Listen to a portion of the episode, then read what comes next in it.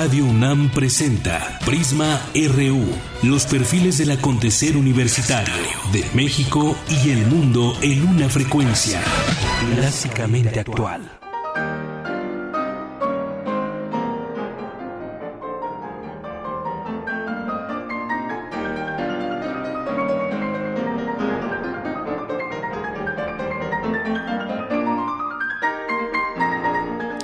Tal? Muy buenas tardes. Gracias por acompañarnos aquí en Prisma RU de Radio UNAM. Estamos escuchando Los Muñecos, esta canción del disco Impresiones Latinoamericanas, Lecona Villalobos, Ruiz Armengol, y es música que escuchamos hecha en la UNAM.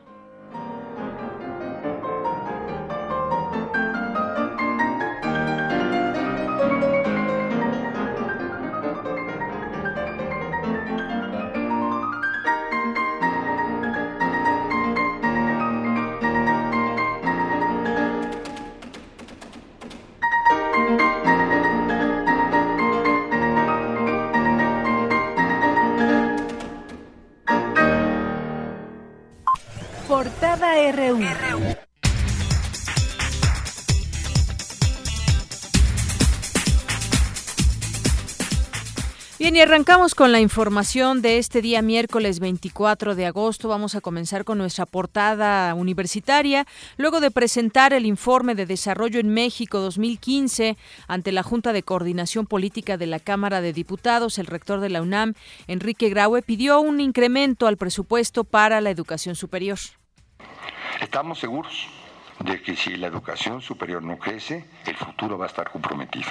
Tendrá efectos en el desarrollo del país, en la paz y en la seguridad, en la desigualdad y en la permeabilidad social y en consecuencia en la prosperidad de nuestra nación. La UNAM y la Comisión Nacional de Hidrocarburos firmaron un convenio para compartir información en dicha materia y analizar políticas públicas en el marco de la reforma energética. Marcela Peñalosa Báez, directora de colaboración y vinculación de la Dirección General de Tecnologías de Información y Comunicación de la UNAM, destacó que la universidad tiene la red educativa más consultada a nivel nacional y ofrece el contenido en español más valorado en Latinoamérica.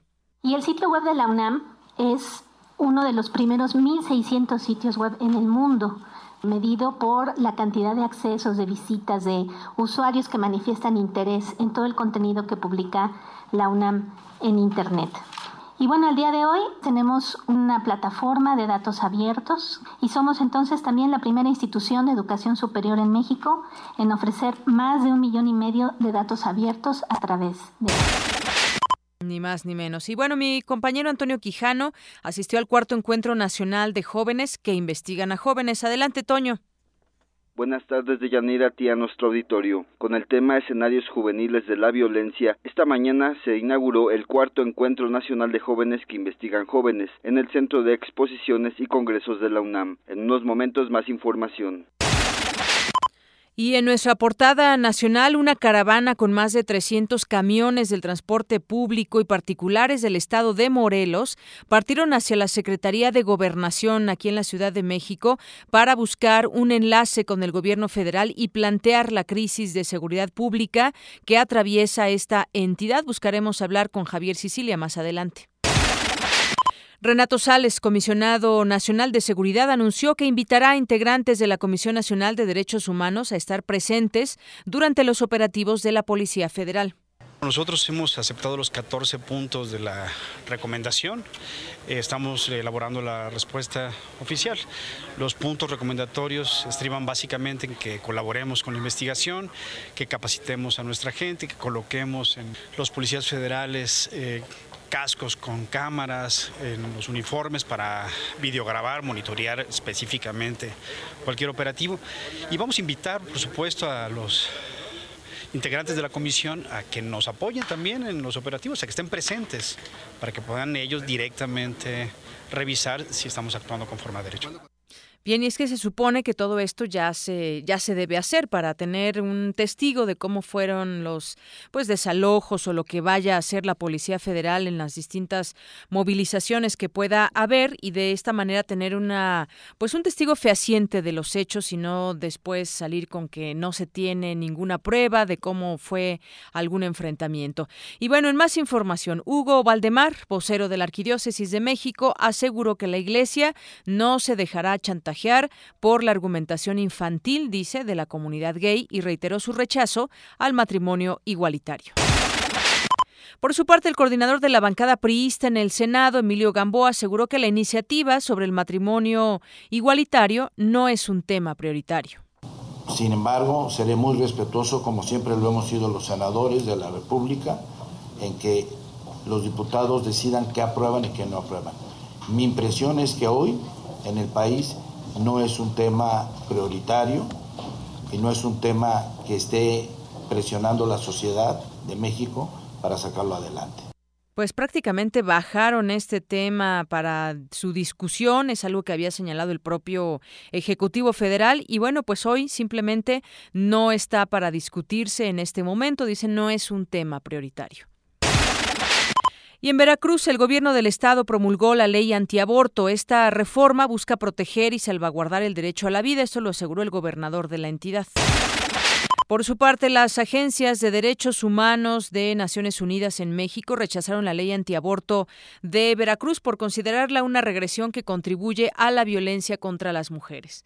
Además, también en esto el propio Javier Duarte pues nos deja no solamente ese legado de, corrupción y de impunidad que hay en el estado, que del cual ya ya será exgobernador muy pronto, sino también esta esta ley antiaborto en Veracruz que más allá más allá de todo impide a las mujeres a decidir en este derecho que tienen justamente a decidir cuando hay un tema de aborto y en este caso pues si se criminalice a muchas mujeres.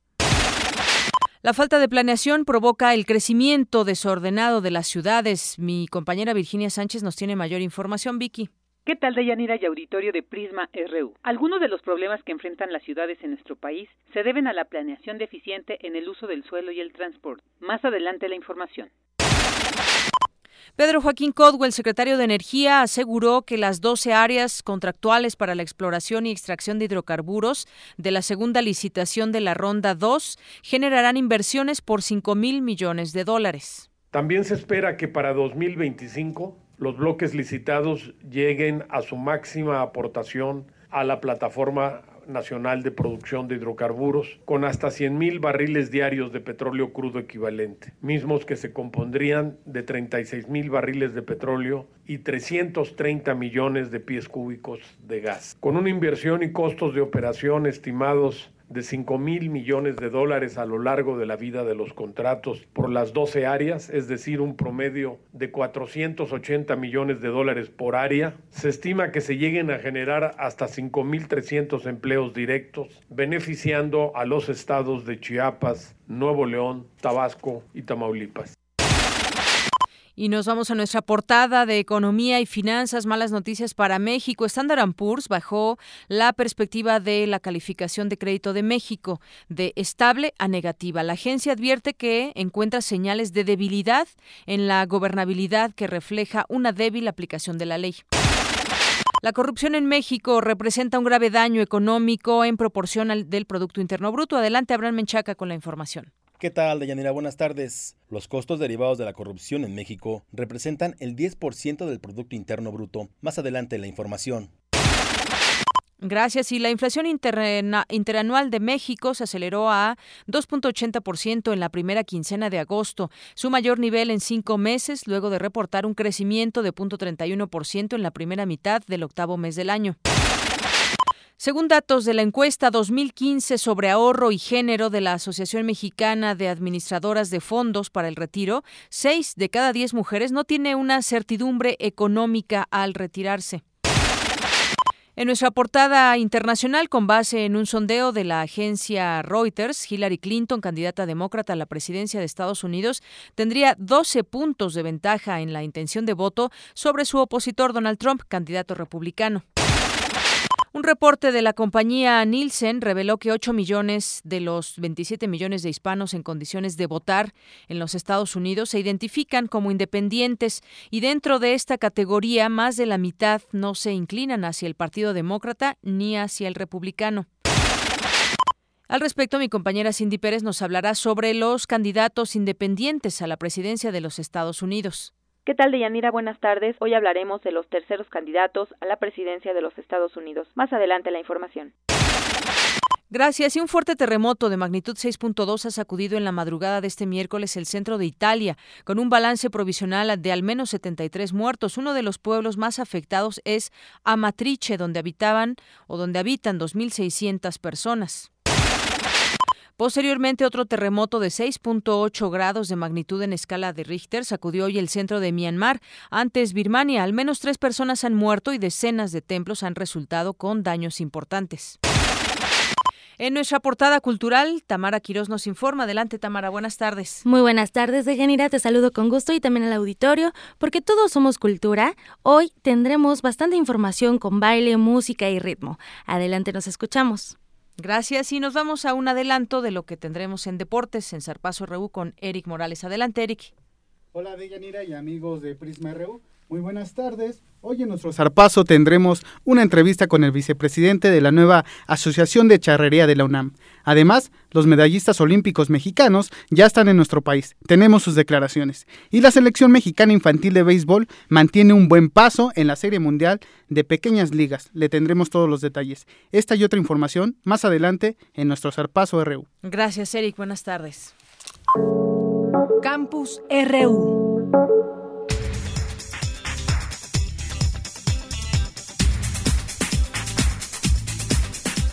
13 con 13 minutos hoy en esta tarde nublada aquí en la Ciudad de México, un poco de lluvia en algunas zonas de, nuestra ciudad. Y bueno, vamos a arrancar con lo que ha, con lo que sucede hoy en nuestro campus. RU continúa el primer taller de genes, sexo y conducta en el Centro de Ciencias Genómicas de la UNAM. Mi compañero Isaí Morales nos tiene esta información. Adelante, Isaí. Buenas tardes, Deyanira, amigos de Prisma RU. El Centro de Ciencias Genómicas de la UNAM, en coordinación con la Universidad de Bath de Inglaterra, organizaron el primer taller de genes, sexo y conducta. Diego Cortés, investigador del Centro de Ciencias Genómicas de la UNAM, explicó que en el proyecto colaborarán académicos de otras universidades del país. El taller es una idea colaborativa que tiene el Centro de Ciencias Genómicas con la Universidad de Bath, que está en Inglaterra. Dos investigadores de allá, la doctora Araxi Urrutia y el profesor Tamas Sekeli, y decidimos hacer este taller aquí cubriendo estos tres temas, la parte genética de la sexualidad y la parte conductual de la sexualidad. ¿no? De Inglaterra, de la Universidad de Bath, vienen cuatro ponentes y de diferentes universidades de la República Mexicana, de la UNAM, viene Horacio Merchant, profesor emérito de la UNAM, también viene el director de Ecología, el doctor Constantino Macías, del Politécnico Nacional, Norberto Martínez, de la Universidad de Tlaxcala, doctor Martín Serrano, y de la Universidad Autónoma de Morelos, la doctora Alejandra Vázquez. El especialista dijo que espera que el taller tenga gran aceptación por los universitarios, por lo que confía en realizar una segunda edición del seminario. Esta es la primera edición de este taller. Ya veremos si, si, tiene el éxito suficiente para realizar otro taller similar el próximo año. Pero estamos esperando cerca de 50 o 60 inscritos formales, ¿no? estudiantes o investigadores. Entonces, si llegamos a esa meta y al final las personas que vienen al taller están contentas, satisfechas con lo que aprendieron, todo sale bien, podemos hacer esto una cuestión anual. El investigador explicó que el Centro de Ciencias Genómicas, la Universidad de Bath y la Academia Mexicana de Ciencias fueron las instituciones que financiaron el taller tras precisar que el taller se impartirá en el auditorio Guillermo Sobero del Centro de Ciencias Genómicas el próximo 23 y 24 de agosto de 10 de la mañana a 14.30 horas, invitó a la comunidad universitaria a interesarse en el tema, inscribirse y participar en lo que será un interesante taller sobre la sexualidad. Hasta aquí la información de Yanira. Buenas tardes. Gracias, Isaí. Muy buenas tardes. Recuerden el Centro de Ciencias Genómicas de la UNAM. Y en otra información, los primeros siete meses del año en la Ciudad de México se han incrementado eh, en, 26.8%, los primeros siete, siete meses del año, eh, los homicidios dolosos. Mi compañera Dulce García nos tiene el detalle de esta información. Dulce. Deyanira, buenas tardes a ti y al auditorio. Hace unos años la Ciudad de México era considerada uno de los sitios menos violentos del país, pero la condición ha cambiado. En los primeros siete meses de este año, el homicidio doloso presentó un aumento de 26.8%. Informes de la Procuraduría General de Justicia Capitalina señalan que a la fecha hay 524 averiguaciones previas por este delito. El doctor René Jiménez Ornelas, coordinador de la Unidad de Análisis sobre Violencia Social del Instituto de Investigaciones Sociales de la UNAM, nos explica este fenómeno. Se dice oficialmente que no hay presencia de cárteles en la Ciudad de México. Sin embargo, este incremento del número de homicidios también está relacionado con distribución de droga, con alianzas de estos distribuidores con el crimen organizado. Y además, la violencia que se vive en donde no solamente son homicidios del crimen organizado, sino también de la delincuencia común. El homicidio va acompañado de otros delitos como el secuestro. De enero de 2014 a junio de 2016, 170 personas fueron secuestradas en la Ciudad de México y 12 de ellas fueron asesinadas, al no ser rescatadas oportunamente.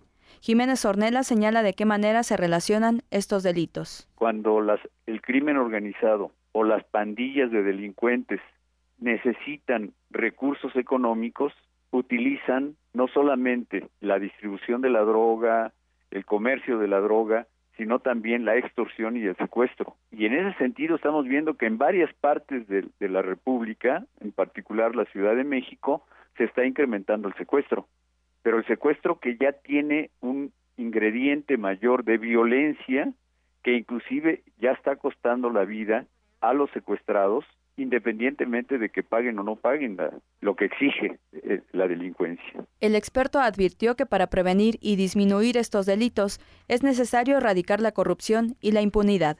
Hasta aquí la información de Yanira. Buenas tardes. Gracias, muy buenas tardes, Dulce. Y de los 117 cadáveres, pasando a otros temas, que la Fiscalía del Estado de Morelos enterró ilegalmente en una fosa común en el Panteón de la Comunidad de Tetelcingo, en el municipio de Cuautla, Morelos, un total de 84 eh, cuerpos, presentó huellas visibles de violencia física. Este es uno de los hallazgos que incluye el informe Fosas Clandestinas de Tetelcingo, interpretaciones preliminares, el cual fue presentado ayer por el activista Javier Sicilia, además de expertos forenses independientes de la Universidad Autónoma del Estado de Morelos y familiares, además de las víctimas. Tengo en la línea telefónica y le agradezco mucho que nos tome la llamada a Javier Sicilia, escritor y activista. Buenas tardes, Javier. ¿Cómo están? Buenas tardes, muchas gracias. Sabemos que ya, ya llegaron a la Ciudad de México, ¿verdad? Estamos en gobernación, pero por desgracia los acuerdos que habíamos tenido y que nos iba a recibir el subsecretario Miranda, pues no se cumplieron, nos quieren sentar con un funcionario menor y pues nosotros mandamos los mensajes de distensión de que si nos recibían el subsecretario o el secretario, nosotros no entrábamos con los 200, 300 camiones que traemos detrás de nosotros y los dejamos justamente a, la entrada, pero pues con estas majaderías pues no nos dejan más que, y aquí le pedimos una disculpa a los ciudadanos de la Ciudad de México, pues bloquear. Vamos a entrar, ya están entrando los camiones y nosotros nos quedamos aquí en un plantón dentro de gobernación hasta que no nos reciba el subsecretario como fueron los acuerdos. No vamos a tolerar más majaderías, más desprecio más protección, más impunidad para la, delincuencia que se respeten estos acuerdos que, que ya tenían de que quién los iba a recibir. Eh, Javier Sicilia ah, daba un poco de contexto sobre el tema al cual ustedes vienen y que son muchas personas eh, que vinieron en caravana hasta la Ciudad de México. ¿Cuál es su planteamiento sobre todo esto que, eh, que estamos conociendo de estas fosas ahí clandestinas en las fosas son el rostro brutal de la violación a derechos humanos que pues, ha ejercido sistemáticamente el gobierno, ya sea a través de su mando único o ocultando las cifras de la delincuencia que son altísimas y de los crímenes de alto impacto. Las fosas expresan esa realidad. Ustedes este, hablaban de parte del informe, yo quiero decir es que allí ya se descubrieron algunos cuerpos que se estaban buscando, uno de ellos pertenecía a una familia de Coahuila. Entonces, si no abrimos, si no intervenimos, si no presionamos como ciudadanos, organizaciones de víctimas, universidad autónoma del Estado de Morelos, este, para que se abrieran esas cosas, no podíamos haberles devuelto a esas familias a sus, a sus, seres queridos. Todavía faltan cruzar los ADNs con otros, los ADNs de los cuerpos que están allí, para pues poder ver si hay más gente que se están estaban buscando y estaban en. Y, una vez vemos este manejo, pues eh, bastante torpe de las autoridades, porque hay evidente violación a los derechos humanos, ¿no se le dio además el manejo adecuado a estos cuerpos que acabaron en esta fosa? No, los tiraron como basura. Y ayer en el, en, el informe presentamos unas fotografías, una foto de las fosas del CETEL y una foto de las fosas una fosa de los Zetas. No había mucha diferencia, estaban mejor las fosas de los Zetas. Y es que todo esto... Decir que, eh, lo que quiere decir es que no había ningún trabajo forense. Y si, es, si los criminales, los Zetas y otros más hacen esto, y nos dice el gobernador que es una práctica común de las fiscalías hacer la porquería que hicieron en las cosas de Cetelcingo, pues ya sabemos dónde aprendió la criminalidad. Y si esto es generalizado, como dice el gobernador en el país, pues entonces los crímenes de lesa humanidad, podemos ya hablar de crímenes de lesa humanidad, como lo dijo Open Society en su reciente informe por este país. Porque es. es una violentación y un acto generalizado de violentación a los derechos humanos, esas cosas custodiadas por el Estado o hechas por el Estado, ni siquiera custodiadas, hechas como los delincuentes.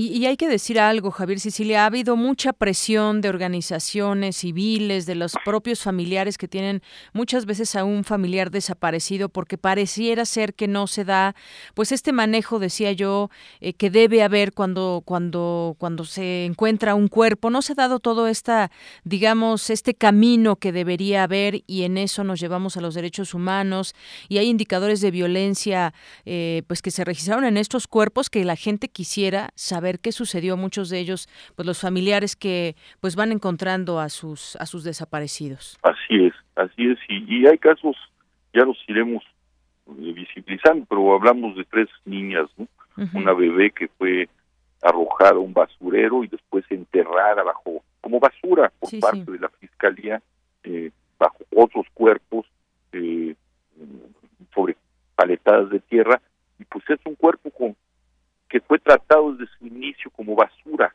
hasta por el propio Estado que dice custodiar lo que no pueden custodiar otros o los criminales, o lo que no, las, criminalidades que hacen ciertas gentes. No, el Estado va y, la vuelve a humillar a esta niña. Estaban todos los huesos casi dispersos, casi saturados en polvo. Otra muchachita, casi adolescente, con las uñas pintadas, fue arrojada, con, no con barniz de niña, con barniz de, de, de mujeres adultas barnices, este, no sé, de, aceite, ¿no? Fue arrojada desnuda de un puente, se le enterró desnuda y se aventó su ropa ahí, no, no, no había investigación. Ahí hay un caso presumiblemente de trata o de pornografía infantil, ¿no? tres muchachitas, un bebé y dos muchachas, jovencitas, adolescentes. Es que estamos y, no, no, hay nada, no hay persecución, no sabemos quién le hizo eso a esas niñas, de a quién pertenecen esas niñas, ¿no? Ahora tenemos que cruzar los datos de ADN, no había nada, ah, protocolos forenses nulos. Le digo, las fosas de los Zetas y la de la Fiscalía de Morelos, las fosas de Tecido no hay gran diferencia, ¿eh? Cuerpos enterrados sin indagatoria, sin necropsia de ley, estas fosas de la autoridad, eh, nos dices incluso peor que las fosas de los Zetas. Pues terrible lo que está sucediendo. ¿No los van a atender de momento? ¿Qué van a hacer? ¿Se van a regresar? ¿Qué... No, aquí vamos a estar. Estamos dentro de gobernación, estamos aquí frente a la prensa en la reja. No vamos a salir de gobernación, aquí nos vamos a quedar hasta que el subsecretario cumpla su compromiso y vamos a bloquear por desgracia Tlalpan, ¿no? Ya está empezando a bloquear, creo que ya está bloqueado, ¿no? Con un contingente de 300 camiones que traíamos y que por deferencia a los ciudadanos de la México y por deferencia a los acuerdos políticos de diálogo, como debe ser una democracia, pues dejamos en la carretera sin que obstruyeran a nadie pero estas majaderías no las vamos a tolerar, ¿no? Y, pareciera, Javier, que el, que el gobernador ha quedado rebasado en este sentido, alcanza a decir que, bueno, pues le están haciendo ahí una campaña en contra, que la autoridad ha, actuado de la mejor manera y, bueno, pues incluso pues declaraciones que, que sonarían absurdas en este contexto. Son absolutamente absurdas. Quiere eh, crear cortinas de humo para no enfrentar verdaderos problemas, los verdaderos problemas de Morelos y los delitos que estamos poniendo, digo, tanta lastimadura a muchas organizaciones, pero sobre todo a las víctimas de la ciudadanía con estas cosas. Y hay otras en Jujuta, no quieren que se abran. Entonces, para él es muy fácil acusar a un rector porque hizo, junto con su universidad, el trabajo que no están haciendo para develar sus crímenes, porque eso no debió haberlo hecho el gobierno, debió haberlos enterrado y hacer la forencia correspondiente, ¿sí? No lo hicieron, sale la universidad y ahora ataca al rector y a la universidad de querer desestabilizar su gobierno frente a esas cosas, o al obispo de que ha salido, y eso me consta, yo marchado con el obispo para protestar contra la inseguridad, y ahora diciéndole que sus marchas son contra los matrimonios gay, jamás sabemos cuál es la posición de la iglesia, pero jamás el, el, el, el, obispo, que es un muy buen pastor, ha salido para defender una agenda de esta naturaleza. Salió para defender a la gente, a la Grey y a la que no es Grey de la iglesia, porque esa es una función del Evangelio y una función de un buen pastor. Y este, este quiere crear pues cortinas de humo absurdas, como usted dice, increíbles, para ocultar lo inocultable. Por último, Javier Sicilia, entonces, ¿en qué sentido va este planteamiento? ¿Qué le van a decir al subsecretario cuando, cuando llegue de gobernación? Pues eh, es, muy claro, ¿no? Es decir, esto ya rebasa la competencia del Estado, esas autoridades ya no nos representan, hay, hay, hay, graves violentaciones a los derechos humanos por parte de ese gobierno y del legislativo, de ciertos diputados que se han coludido con él para esto, ¿no? Para, para, para ocultar y para mermar con, con la vida de los ciudadanos y con el ambiente de Morelos y decirle ustedes tienen que entrar ya, que aquí ya es un asunto de seguridad nacional. ¿no? Agotamos los diálogos, no hay forma de dialogar y aquí están aquí estamos todos los agravios, hay está la barra de abogados, están los pueblos de Morelos, están digamos los representantes, ¿no? Están este eh, los transportistas, está la universidad, pues están todos los sagrados, están empresarios, están comerciantes, ¿no? Un grupo importante y representativo. ¿Perdón? Un grupo, digo, importante y representativo. Sí, estamos las víctimas. Exacto. Estamos, pues realmente, pues, una representación grande del pueblo de Morelos. Ahora, él dijo que, que, iba a haber revocación de mandato, que se hiciera un plebiscito, y junto con los diputados, la ley de participación ciudadana le quitan la revocación de mandato. Pues si tanto, si dice que realmente es un complot contra él, que el pueblo de Morelos lo quiere, pues vámonos, vamos a hacer el, el, plebiscito, vamos a hacer esa, o nos, esa figura para recoger si la ciudadanía lo quiere o no lo quiere, que está en consonancia con el artículo 39 constitucional. Así es. Y los invitamos a hacer, no lo quiere hacer, pues, pues por algo no querrá, pero nosotros lo vamos a hacer, aunque no tenga carácter vinculante, tiene un carácter político y democrático. Así es. Bueno, pues. Habrá que y los traeremos a gobernación a ver qué hacen.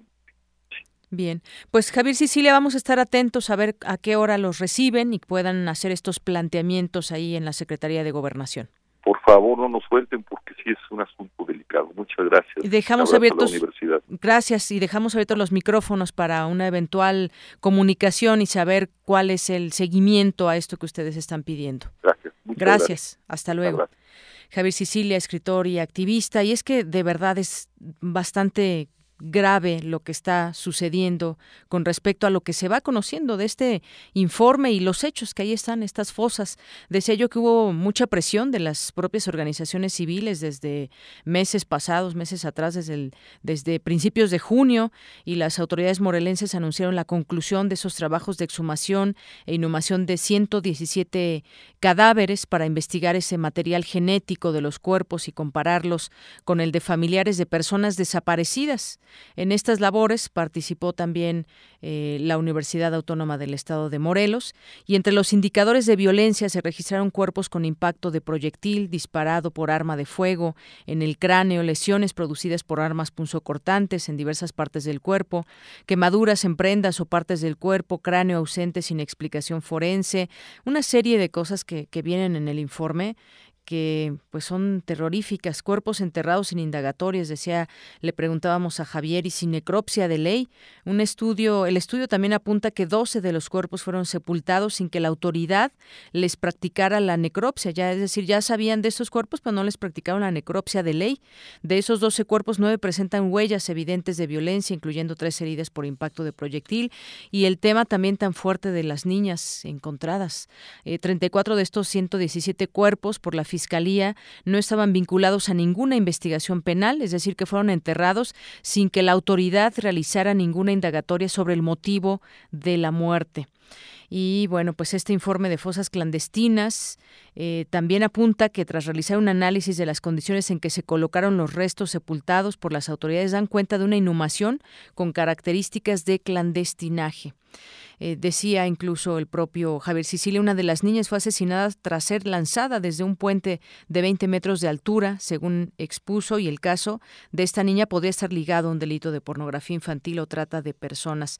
También ya se extrajeron, extrajeron los perfiles genéticos de todas las víctimas, es lo que se conoce hasta el momento, y bueno, pues el el gobernador Craco Ramírez dijo que no hay ingobernabilidad en el Estado, que hay una confabulación en contra de su administración, pero bueno, aquí están los hechos.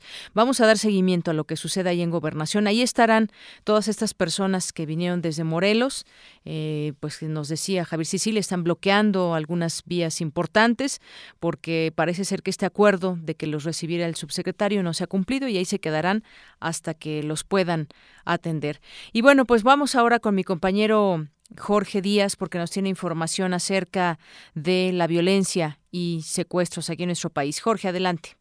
De Yanira, buenas tardes, buenas tardes al auditorio. Las desapariciones y el secuestro continúan en primer lugar de delitos en México, pese a que, por ejemplo, el grupo de los Zetas disminuye y es sustituido ahora por otras organizaciones. Al participar en el tercer coloquio Violencia, Narcotráfico y Salud Mental, organizado por la Facultad de Psicología de la UNAM, el padre Alejandro Solalinde se refirió a la industria del secuestro forzado contra miles de migrantes que pasan por México en su intento por llegar a Estados Unidos. También habló de las organizaciones defensoras de los migrantes en el país. Como dice Oscar Martínez, los migrantes que no cuentan, hemos nosotros sumado más de 10.000 desapariciones. Nosotros, los que mm, pertenecemos a varias casas del migrante, pero está, por ejemplo, el movimiento migrante, movimiento migrante mesoamericano, que, dirige eh, Marta Sánchez y Rubén Figueroa. Ellos han computado cerca de 70 mil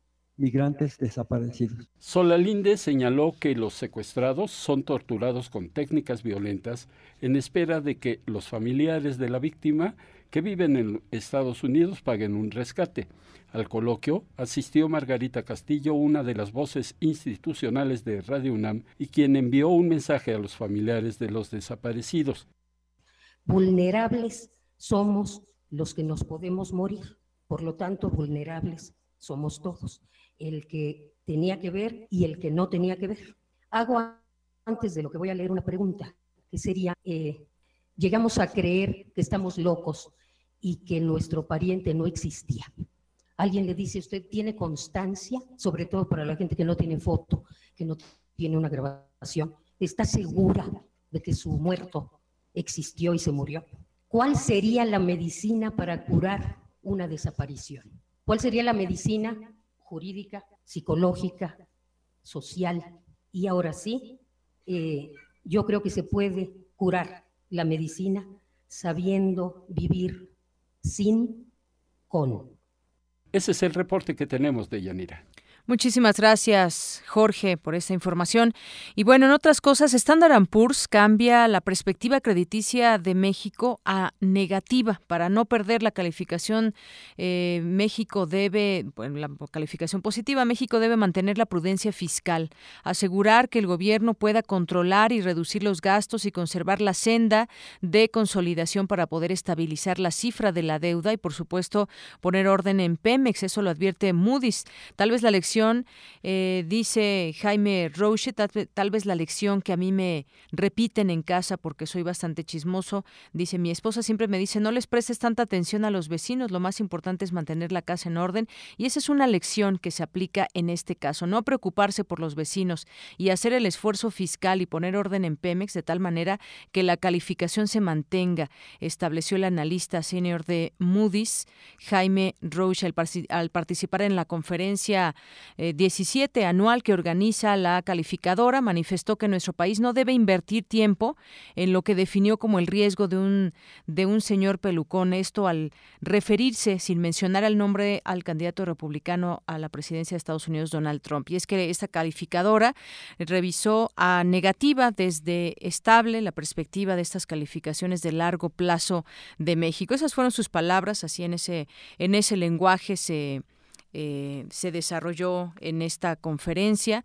Y bueno pues eh, Standard Poor's advirtió que en los próximos 24 meses podría bajar esta calificación si el nivel de deuda del gobierno general o la carga de intereses presenta un deterioro superior lo que aumenta la vulnerabilidad de las finanzas públicas de México ante los shocks adversos.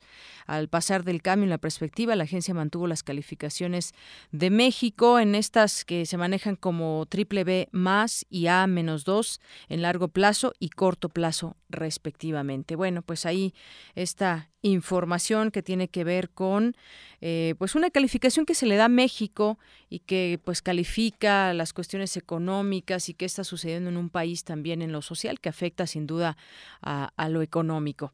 Y bueno, pues de aquí también comparto con ustedes información acerca de lo que sucede, sucedió en las últimas horas ahí en la presidencia de los diputados. Ya parecería, pareciera ser, y ahorita tal vez lo podamos platicar. Estamos tratando de hacer enlace con el hoy presidente de la mesa directiva de la Cámara de Diputados del PAN, Javier Bolaños, porque parecería que hay una revuelta al interior del PAN y parecería también que no, no se pusieron de acuerdo en este nombramiento. En el primer semestre sería ocupado, será ocupado por Javier Bolaños y en el segundo por Guadalupe Murguía, presidenta de la Comisión Ayotzinapa en San Lázaro y de este modo se descartó que Gustavo Madero presidiera la Cámara de Diputados. Y bueno, pues dicen Ricardo Anaya deja sin cargo a Madero en la Cámara de Diputados, el líder nacional del PAN, deja sin cargo a quien fuera también en su momento líder nacional del PAN, Gustavo Madero, al negarle el puesto de coordinador de los diputados federales de Acción Nacional en la legislatura, la cual asumirá funciones a partir del 1 de septiembre. De acuerdo con los estatutos del PAN, es el presidente de este partido quien tiene la facultad exclusiva de designar a los coordinadores parlamentarios de las bancadas panistas en el Senado y en la Cámara de Diputados. Gustavo Madero ocupó el primer lugar en esta lista de candidatos plurinominales en San Lázaro y de acuerdo con la práctica política habitual, quien encabeza dicho listado se convierte en líder de la fracción parlamentaria de este instituto político. Pero contra esta práctica no escrita, Anaya designó ayer al diputado plurinominal electo Marco Cortés Mendoza como próximo coordinador del Grupo Parlamentario de Acción Nacional en la Cámara de Diputados. A partir del viernes pasado, cuando asumió la dirigencia nacional del PAN, eh, Ricardo Naya y el nuevo secretario general del partido se dieron a la tarea de consultar a los diputados en su momento electos y bueno, ahí se hizo ya este, este, este nombramiento. Hoy critican los maderistas al líder panista, diputados panistas que están encabezados por el exdirigente nacional Gustavo Madero, se rebelaron en contra del actual líder Ricardo Anaya durante la reunión plenaria del grupo legislativo que se realiza en eh, pues en estos términos. Durante el encuentro a puerta cerrada, Madero reclamó el cumplimiento, incumplimiento de Anaya al de designarlo para ocupar la presidencia de la Cámara de Diputados para el periodo ordinario que arranca la próxima semana. Y bueno, pues la estamos a punto de contactarnos con Javier Bolaños justamente para platicar de este tema, pero les sigo platicando mientras tanto que esta inconformidad surgió luego de que se informara a los legisladores del PAN que la presidencia de la Cámara Baja quedará a cargo de los diputados Javier Bolaños, morelense él, y Guadalupe Murguía, queretana, quienes estarán en el cargo seis meses cada uno. Hace un año, en el arranque de la legislatura, Madero también se inconformó por no haber sido nombrado como coordinador de la bancada tras la designación de Marco Cortés.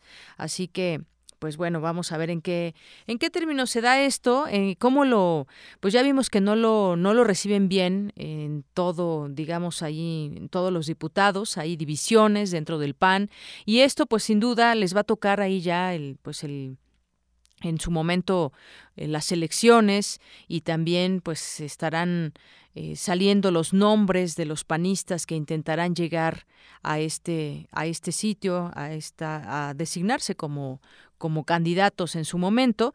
Y pues será un trabajo ahí que que tendrán que hacer los panistas. Ahora pues como le, le comento yo los veo divididos en este sentido y pues habrá que ver de qué manera llegan al 2018 porque hay varias cosas que estarán estarán sucediendo. Bueno, y pues ya en unos momentitos más nos enlazamos con Javier Bolaños, presidente de la mesa directiva de la Cámara de Diputados para que nos platique sobre este tema justamente. Ya lo tenemos en la línea y le doy la bienvenida aquí a Prisma RU de Radio UNAM. Javier Bolaños, presidente de la mesa directiva de la Cámara de Diputados. Él es del Partido Acción Nacional. Javier Bolaños, muy buenas tardes. Deyanira, muy buenas tardes, qué gusto y qué honor poderte saludar a tus órdenes. Muchísimas gracias. Bueno, pues eh, se da este nombramiento y parece que a algunos no les gustó, los maderistas, que, ¿cómo ve este tema también ahí al interior de su, de su partido? No, muy bien, muy bien, la verdad es que eh, no he recibido más que expresiones de apoyo, de solidaridad, de, expresiones de acompañamiento en esto que sin duda es un enorme reto, el hecho de haber eh, concitado los consensos para que esta propuesta salga de mi grupo parlamentario hacia el Pleno del, Congreso de la Unión, pues evidentemente a mí me honra y me compromete mucho. Yo te debo decir, específicamente hablando de mi amigo Gustavo Madero, pues que con él eh, tengo una amistad fuerte, yo le reconozco un liderazgo no solamente en el partido ni en mi grupo parlamentario, sino pues en el país, y, y él lo sabe. Hemos platicado, platicamos eh, muchos días antes de la posibilidad de acceder a este espacio, y de él también lo mismo, siempre recibimos este apoyo. Ayer mismo eh, eh, nos dimos un abrazo y, me lo manifestó de la misma forma, así es que créeme, de, verdad, de, mi grupo parlamentario no he encontrado más que muestras de apoyo, de unidad y de solidaridad. Entonces no hay ninguna, digamos, rebelión como trascendió en distintas notas periodísticas contra el actual líder Ricardo Anaya por esta, por este nombramiento que usted le, le hacen. No, en absoluto, en absoluto. Mira, lo que ocurre es que en nuestro partido, en nuestro grupo parlamentario, pues los temas se debaten, los temas se discuten, eh, evidentemente se dan expresiones, en fin, nos, hablamos de frente, nos decimos eh, todo lo que pensamos sin ninguna atadura, y es un diálogo franco, pero en ningún momento, en ningún momento hubo ni siquiera, ni siquiera el asomo o lo que pudiera haberse significado como un eh, que se fuera a salir, digamos, de causa de la reunión en absoluto. Eh, siempre, en todo momento, se manifestó el apoyo a la propuesta, no solamente para, para mi persona, sino también para la compañera diputada Guadalupe Murguía, para Alejandra Reynoso, que va a ser eh, la secretaria, la primera secretaria de la mesa directiva. Y en fin, no, la verdad que estuvo muy bien. Terminando esta sesión, nos fuimos todos a comer y ahí pudimos seguir rebotando el tema de la mesa y, ahí se concretó lo que te, lo que te comento, las muestras de apoyo, de adhesión, de solidaridad y sobre todo también de reflexión sobre lo que implica poder acceder a este importante espacio. Es un importante cargo, sin duda. Y bueno, a partir del primero de septiembre, seis meses, ¿verdad?, de estar ahí en el cargo. Exactamente, la propuesta es que los primeros seis meses los encabece eh, tu servidor y los siguientes seis meses los encabece la diputada Guadalupe Murguía en un mensaje pues de inclusión, de equidad y además a mí me parece muy importante que tengamos la oportunidad de que por eh, primera vez una diputada federal eh, mujer panista pues encabece los eh, o, sea la encargada de llevar a cabo la conducción de los trabajos del Congreso de la Unión. Mm, sin duda vendrán muchos temas, muchas discusiones, todo ya se va encaminando hacia, hacia 2018. ¿Qué, ¿Qué puede adelantar, digamos, de todo este trabajo que habrá al interior del PAN y, bueno, pues ahí en la Cámara de Diputados también? No, sí, es un espacio de la mayor relevancia. Yo ahora mismo estoy apostado al 100% primero en, en prepararme para poder llegar de la mejor forma a, a este a la presidencia de la mesa directiva si mis compañeros y amigos diputados de la 60 legislatura, lo, de la 63, perdón, lo respaldan. Y en ese sentido, estaremos muy abocados a este tema. Yo sé que vienen momentos coyunturales de la mayor importancia, como las elecciones del próximo año y evidentemente también eh, las eh, próximas elecciones del 18. Pero bueno, ahorita lo que nos debe ocupar es trabajar fuerte porque la condición de los trabajos se dé como debe ser, con ética, con profesionalismo, con imparcialidad con apertura y en ese sentido hacer que esta legislatura pues se distinga con productos parlamentarios que sirvan a México.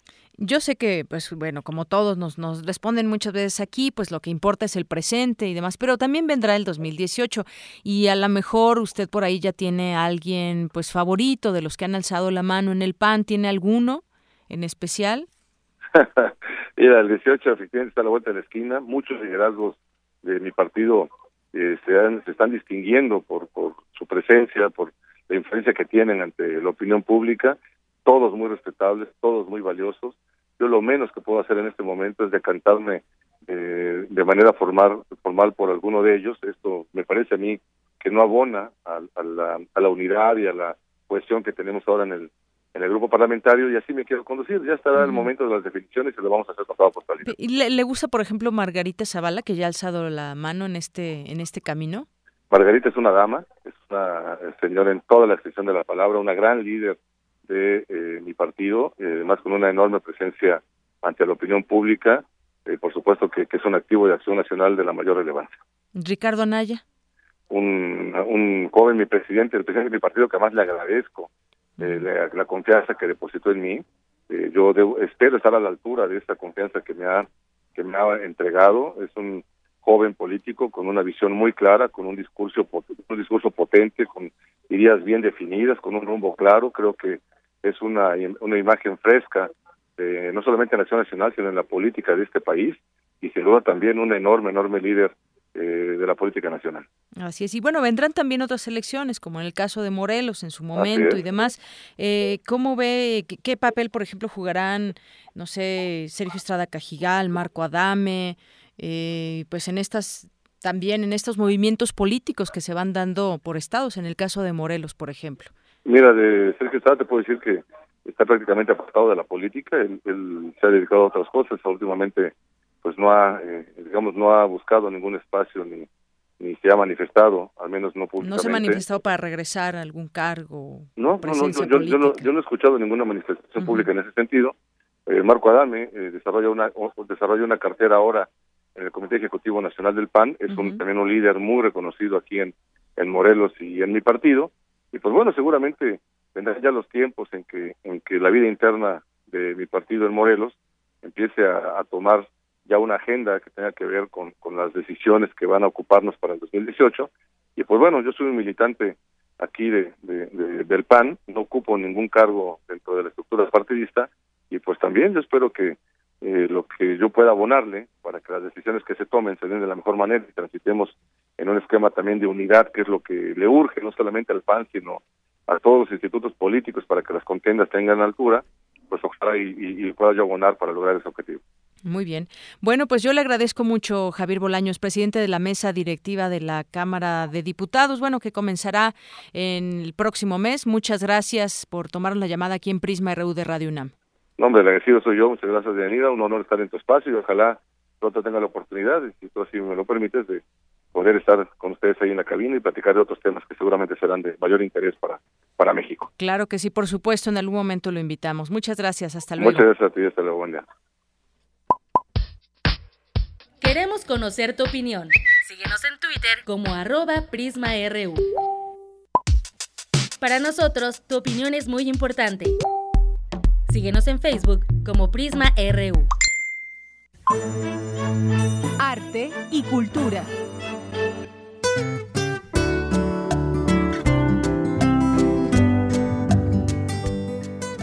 ¿Qué tal, Tamara? ¿Cómo estás? Muy buenas tardes. Bienvenida. Deyanira, muy buenas tardes. Te saludo de nuevo con mucho gusto, también al auditorio, todos los que nos están escuchando.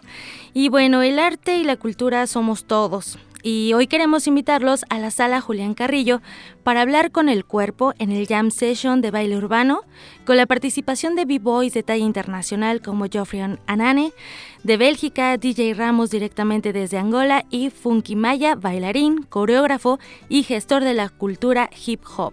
Eh, Miguel Rojas, muy buenas tardes. Hola, ¿qué tal? Buenas tardes, ¿cómo están todos? Todos por allá. Miguel, bienvenido, gracias por acompañarnos esta tarde. Cuéntanos, ¿cuál es la dinámica de este, de este evento de hip hop? Pues bueno, eh, este, este evento pues está abierto a la comunidad y al público en general, uh -huh. es totalmente gratuito y lo que va a estar pasando, vamos, tenemos a DJ Ramos que viene totalmente de Angola y este y pues va a estar ah, ahora sí que haciendo una sesión con nosotros.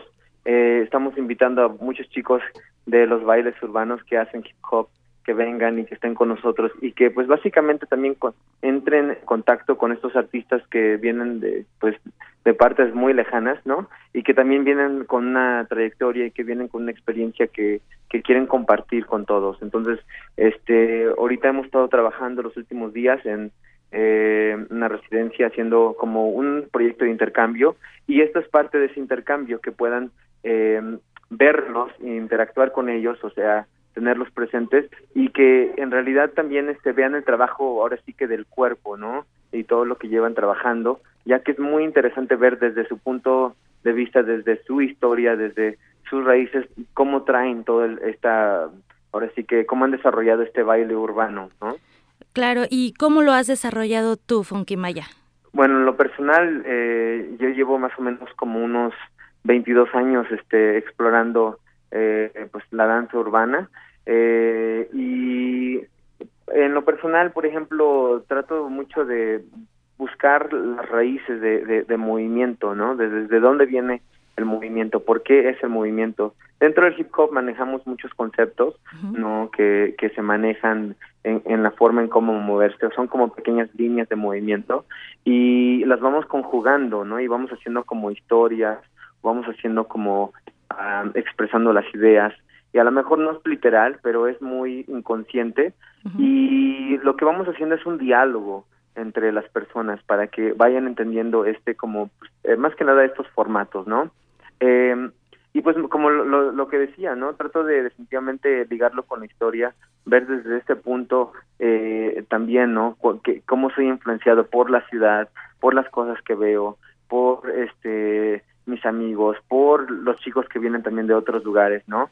Y es como se va haciendo este lenguaje más rico, más que nada, vamos haciendo un diálogo más complejo en ese sentido. Y así es como voy abarcando este, pues ahora sí que esta danza urbana, ¿no? Muy bien, entonces vamos a poder conectar el cerebro, la mente y el espíritu. Totalmente. Para hablar con, con mucho ritmo funky maya. Eh, ah, ¿Va a haber reta de baile? Pues ah, no necesariamente va a haber una reta de baile, sino vamos a hacer una dinámica que es básicamente un jam. Eh, con esta idea del jam, pues se hacen como varios círculos de baile en donde pues todos empiezan como pues de alguna forma a calentar y de alguna forma empiezan a soltarse, pero también aparte a partir del círculo se va viendo como la manifestación de que manejamos en el hip hop, que es este el compartir, el respeto, no este todas estas ideas o, filosofías que tenemos y que traemos al baile y cómo nos vamos adaptando a este momento no porque es algo improvisado de alguna forma. Y después creo que vamos a hacer una unas pequeñas exhibiciones para todo el público este pero también queremos esa, esa parte de que el, el público se pueda integrar a, a ver el espacio personal qué pasa no dentro de estos círculos de baile Perfecto. Bueno, pues entonces el lugar del evento es en la sala Julián Carrillo, la hora 19 horas, las 7 de la noche, hoy miércoles 24 de agosto, la entrada es totalmente libre. Funky Maya, bailarín, coreógrafo y gestor de la cultura hip hop, te agradecemos mucho la información. No, gracias a ustedes, este, ahora sí que espero ver a todos ahí, este, se va a grabar este, este evento y espero que caiga mucha gente, en realidad este queremos que vean a estos chicos, que vean a estos artistas eh, y que compartan más que nada y que de esta forma también pueda cambiar a las personas, ¿no? Miguel Rojas, muchísimas gracias. A ustedes, cuídense mucho. Hasta luego. Hasta luego, bye bye. Y bueno, de Yanira, un día como hoy, recordamos a, bueno, como efeméride cultural, recordamos a uno de los grandes escritores de la literatura en lengua española del siglo XX. 24 de agosto de 1899 nace el escritor y ensayista argentino Jorge Luis Borges, destacado exponente de obras literarias en español como Historia Universal de la Infamia y El Alep.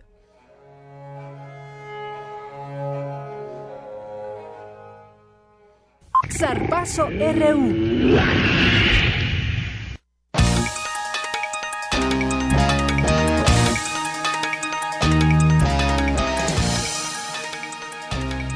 Ya llegó aquí también Eric Morales con la información deportiva. Eric, adelante. Hola Deyanira, pues esta mañana los Pumas de la UNAM se tomaron la foto oficial del torneo Apertura 2016. La sede fue la Biblioteca Central de Ciudad Universitaria. El rector Enrique Graue estuvo presente y se retrató con los jugadores, directivos y cuerpo técnico universitarios. Ahí el delantero auriazul Eduardo Herrera agradeció a la afición Puma por su apoyo incondicional.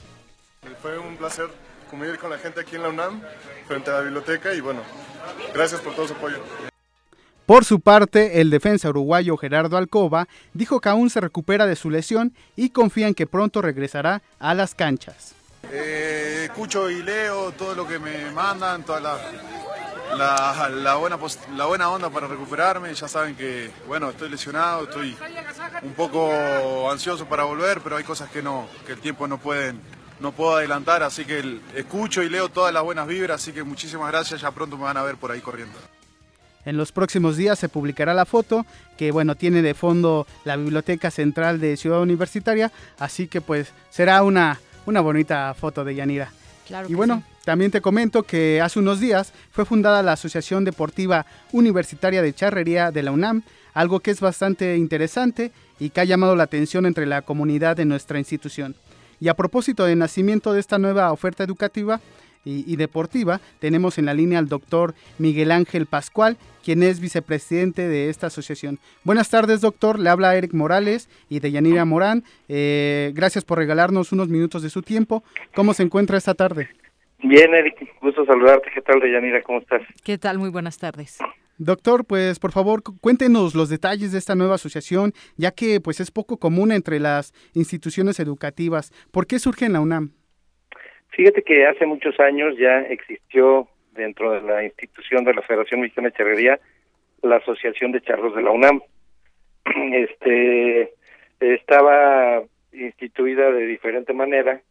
Hace algunos años desapareció, dejó de entrar en las competencias pero quiero darte como antecedente que en dos años, eh, no recuerdo exactamente en cuáles, pero la, la UNAM ha sido campeona nacional en los en los congresos nacionales este como como el deporte nacional y este pues hace mucho que que participa la UNAM. Entonces con la intención de que esta nueva asociación impulsada desde pues ahora sí que desde la misma institución de la UNAM este se crea con la intención de que se fomente el deporte nacional eh, a nivel universitario.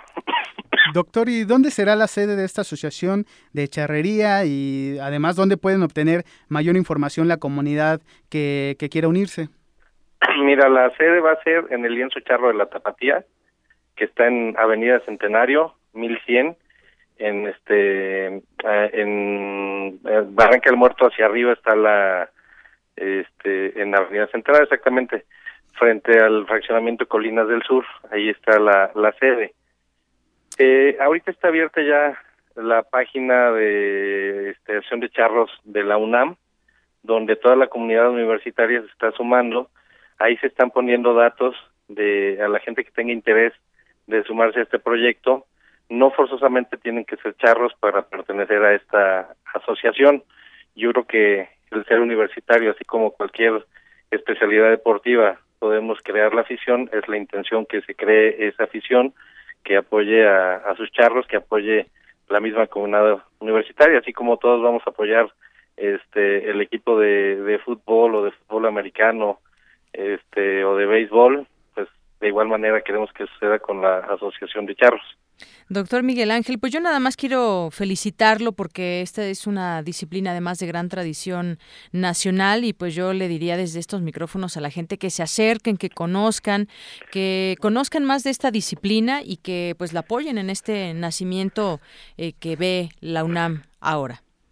Sí, claro, además este quiero comentarles que bueno, la intención es que los los estudiantes que sean afines a la, a la charrería son los que conformen el equipo deportivo y hay la posibilidad entre los proyectos que tenemos que maestros o egresados de la misma institución se pueda formar otro otro equipo, otra asociación. Pues doctor, le agradecemos mucho su tiempo, que nos haya compartido esta información y le deseamos mucha suerte en este nuevo proyecto.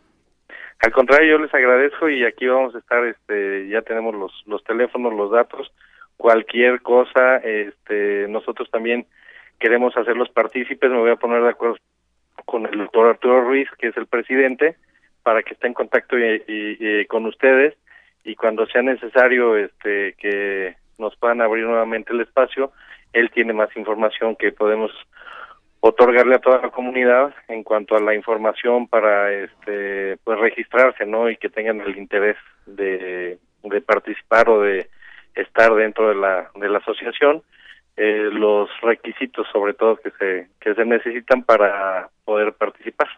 Perfecto, pues muchas gracias. Te agradezco. Gracias, doctor. Fue, gracias.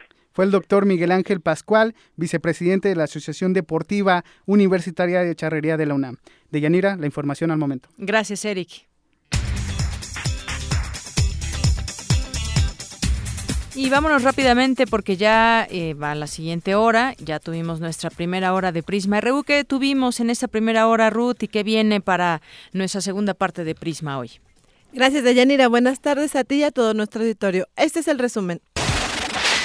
En la primera hora de Prisma RU, el poeta y activista Javier Sicilia culpó a las autoridades estatales de Morelos por las irregularidades encontradas en torno a las fosas descubiertas en Telencingo. Decir, esto ya rebasa la competencia del Estado, esas autoridades ya no nos representan, hay graves violentaciones a los derechos humanos por parte de este gobierno y del legislativo de ciertos diputados que se han coludido con él para esto, ¿no? Para, para, para ocultar y para mermar con, con la vida de los ciudadanos y con el ambiente de Morelos y decirle que ustedes tienen que entrar ya, que aquí ya es un asunto de seguridad nacional. En otra información dimos detalles sobre los cambios en la presidencia de la mesa directiva de la Cámara de Diputados, la que quedó a cargo del panista Javier Bolaños. No, es decir, es un espacio de la mayor relevancia. Yo ahora mismo estoy apostado al 100%, primero en, en prepararme para poder llegar de la mejor forma a, a, este a la presidencia de la mesa directiva si mis compañeros y amigos diputados de la 60 legislatura, lo, lo de la 63, perdón, lo respaldan. Y en ese sentido estaremos muy abocados a este tema. Quédense con nosotros en la segunda hora de Prisma RU. Tendremos nuestra mesa de debate universitaria.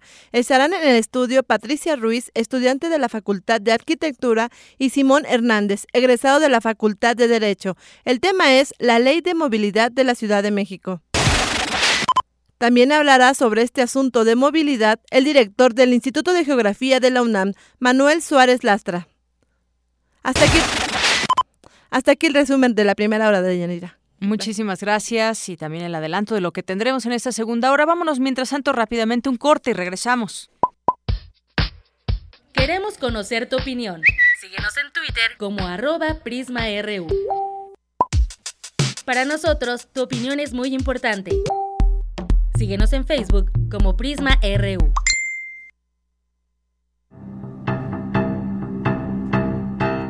Le invitamos a escuchar la pieza víctimas de la violencia del Estado, la cual se transmitirá el martes 30 de agosto de las 0 horas a las 5.10 de la mañana por el 96.1 de FM.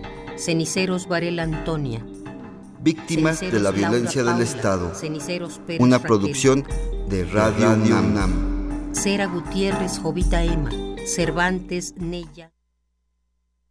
Muchas gracias por hacer la diferencia por iluminar a México con tu decisión, por no votar por la corrupción, sino por el México de la educación. Gracias por votar por Nueva Alianza, por defender con tu voto a nuestras mujeres, los buenos maestros y la diversidad de México. Gracias por no ser el gris de los políticos de siempre, sino el turquesa de los que quieren un país mejor. Por ser quien eres y ser parte de Nueva Alianza, muchas gracias. Escucha, disfruta y descarga cultura gratis. Te recomendamos. Ya puedes descargar un fragmento del relato Ulises Criollo, del autor José Vasconcelos. Mis primeros recuerdos emergen de una sensación acariciante y melodiosa. Estrenos. Disfruta de los poemas de Julián Herbert. Todos sabemos que la poesía no es más ni menos que una destreza pasajera. Todo esto y más en www.descargacultura.unam.mx.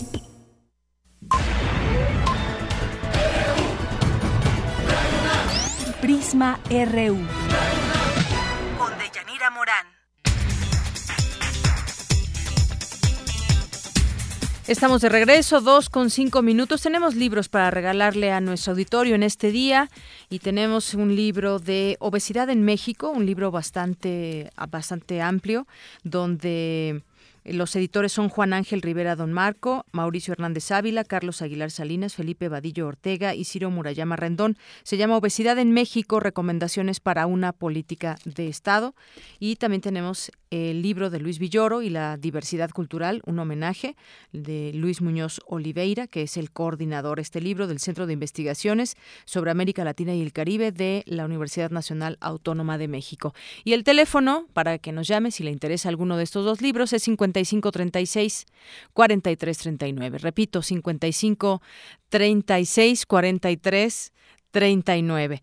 Y bueno, pues de aquí nos vamos a información para ir entrando de lleno a lo que será nuestra mesa de análisis en este día, para hablar de la ley de movilidad y de la movilidad aquí en la Ciudad de México, o muchos dirán inmovilidad, sobre todo a ciertas horas y en ciertos lugares como el transporte público y en horas pico también. Bueno, pues vamos a, esta información acerca de las ciudades que crecen, la infraestructura desarrollada en las ciudades no ha sido suficiente para responder las necesidades de movilidad. Mi compañera Virginia Sánchez nos informa. Vicky, adelante. Buenas tardes, Deyanira y auditorio de Prisma RU. Una planeación deficiente en el uso del suelo y el transporte constituyen algunos de los problemas que enfrentan las urbes mexicanas y que sin duda ha contribuido al incremento en niveles de contaminación, pues la infraestructura que se ha desarrollado no es suficiente para atender las necesidades de movilidad de las personas que habitan o laboran en los cientos de edificios que se han construido, y además solo atiende la circulación vehicular, lo que se ha traducido en un ineficaz transporte público. Así lo señaló el doctor Manuel Suárez Lastra, director del Instituto de Geografía y coautor del libro publicado por la UNAM Entre mi casa y mi destino, Movilidad y Transporte en México, donde se incluyen los resultados obtenidos en la Encuesta Nacional de Transporte y Movilidad 2015. La forma en la que la gente se traslada depende de la forma en la que está organizada la ciudad. Imagínate edificios de cinco pisos, donde abajo tienes comercio, en medio tienes oficinas y en la parte de arriba tienes residencia. ¿Eso qué permite? Que las cosas se acerquen. La ciudad se haría de la cuarta parte. La forma en la que ha crecido la ciudad es el principal problema para poder tener un transporte público eficiente. En el análisis también se encuentra un estudio sobre los tiempos de desplazamiento cotidiano que los ciudadanos realizan en distintos medios de transporte, donde se concluye que se emplean en promedio 44 minutos por recorrido. El experto señala que una solución para este problema es un adecuado diseño en los planes de reordenamiento territorial. En el mediano plazo, lo que hay que hacer son planes de ordenamiento territorial basados en problemas regionales. La forma en la que crece la ciudad no puede ser de expansión, tiene que ser de concentración. Tenemos que hacer más eficiente la forma en la que crece la ciudad. Esa es la verdadera solución a los problemas de contaminación, de tiempos de traslado, los problemas de transporte público. Según la encuesta, el precio del transporte en la Ciudad de México es más barato por el subsidio y la regulación. El gasto promedio mensual por familia en este rubro es de 1.600 pesos, mientras que en las zonas rurales la caminata y la bicicleta son los medios más usados. Suárez aseguró que para mejorar la movilidad es necesaria una mayor planeación en las urbes desde etapas tempranas. Así la población podrá administrar mejor su tiempo para emplearlo en la recreación, en la convivencia familiar o el trabajo y no en ir de un lugar a otro como sucede en la actualidad. Hasta aquí la información. Buenas tardes. Muchísimas gracias, Vicky. Bueno, pues hay algunos datos interesantes de por qué tenemos muchas veces problemas en las ciudades, la infraestructura que se desarrolla muchas veces no está completamente bien planeada y pues se generan muchos tipos de problemas. Vamos ahora a escuchar el Vox Populi, que pues como todos los días, Prisma RU sale a preguntarle a la gente sobre varios temas y bueno, en esta ocasión, ¿crees que la ley de movilidad que se aplica en la Ciudad de México sirva para una mejor calidad de vida para sus habitantes? ¿Cómo ven esta ley de movilidad? Esto fue lo que nos respondieron.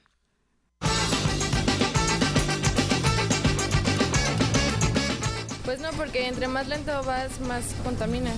Pues yo lo veo muy difícil, ¿eh? porque la verdad en primera no hay la estructura aquí para, como para que hagan ese tipo de, de situación. Y referente a lo de, este, de la contaminación, pues necesitan los verificentros, que es ahí donde está el foco de la corrupción. Yo creo que no, ¿eh? la verdad no, porque por ejemplo nosotros que andamos conduciendo, a nosotros nos afecta bastante. ¿eh? En lugares donde podríamos correr un poquito más, tenemos que ir a 40, 50. Ahora consumo más gasolina que antes, ¿por qué? Porque tengo que viajar muy despacio y eso nos afecta bastante. De hecho, no, no, porque hay demasiado parque vehicular como para que se puedan reducir los niveles de contaminación. De hecho, para mí es todavía muy molesto y aparte nos afecta en demasía que nos estén regulando la, la velocidad. Ahorita ya aquí en la ciudad es un caos. Aparte de que hacen arreglos, bueno, también eso tiene mucho que ver con la contaminación, de que los arreglos de calles, de avenidas, los hacen en temporadas que no son este, las propicias para que hagan ese tipo de cosas. Sabe, vamos a decirlo así. Pues de que bajan los niveles necesitan algo más um, drástico, porque al que están amolando es al ciudadano. Con eso de que hoy no circula las marchas igual, porque qué culpa tenemos los, los habitantes para sufrir esas inclemencias, ¿no? Debate RU.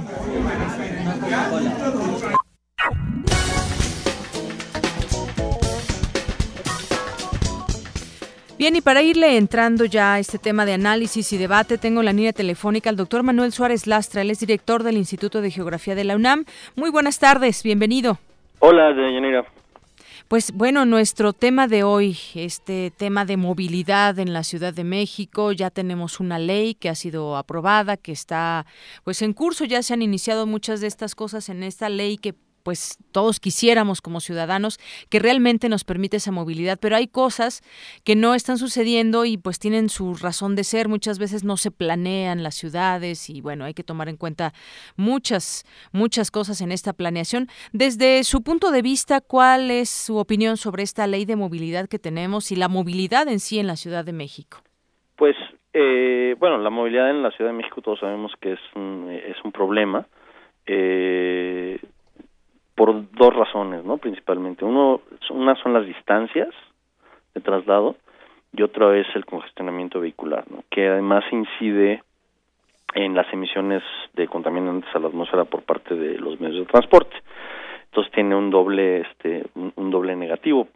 Además de que pues también incide en, en, la productividad, este, en el tiempo que podemos emplear en, en, en otros tipos de actividades que no necesariamente son nuestro trabajo, no sino para estar con nuestra familia y demás. Eh, entonces, en ese sentido, pues es muy necesario llevar a cabo eh, una serie de acciones por parte del gobierno para este facilitar y, y, mejorar la, la, movilidad que se tiene en la ciudad. O sea, en ese, en ese marco creo que este la nueva ley de movilidad en donde hay un cambio de paradigma no en términos de cuál qué es lo qué es lo importante no en términos de movilidad donde se da pretende dar este prioridad a los peatones a las bicicletas a forma de transporte no motorizado pues sienta un precedente no para para la planeación futura este de la ciudad y bueno, eh, justamente en ese tema, distancias, tiempos, cómo es que nos estamos eh, moviendo aquí en la Ciudad de México, todo eso que usted dice es interesante, pero además yo me voy mucho también al tema de, de planeación, no solamente cuando se pensó en esta ciudad, sino también lo que estamos teniendo como obstáculos para tener esa movilidad, para superar este tema eh, de pronto de hacinamientos en algunos lugares, en ciertas horas. Se supone que estamos viendo hacia adelante, hacia el futuro y que estas leyes pues nos van a traer una mejor calidad de vida para un futuro esperemos muy cercano. Eh, sí, mira, a, a, mí me parece que la cuestión es no en el concepto original de la ciudad, o sea, porque en el uh -huh. concepto de la, original de la ciudad, pues si tú piensas y ves la ciudad este central, ¿no? Las cuatro de las delegaciones centrales, pues están muy bien planeadas, ¿no?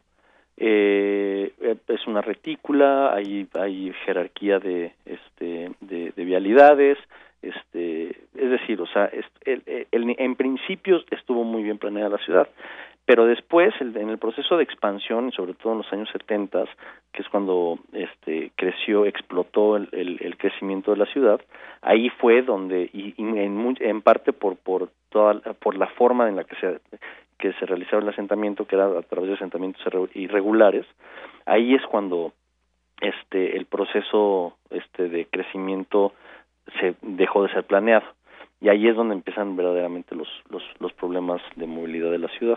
Así es, y empiezan también las cuestiones económicas prevaleciendo, por ejemplo, en lugares donde pues normalmente veníamos veíamos una zona de casas, de pronto vemos edificios y se acaba con pues muchas otras cosas que también son servicios y que pues generan también que mucha gente se traslade a ciertos lugares y entonces que esos lugares ya estén cada vez más llenos y en fin, a esa planeación como como usted dice, después de, de que en un principio fue planeada esta ciudad, lo que viene y parecería ser que en muchos casos no no aprendemos de, experiencias. Sí, la, la otra cuestión también es que tenemos una serie de procesos de planeación que no están integrados.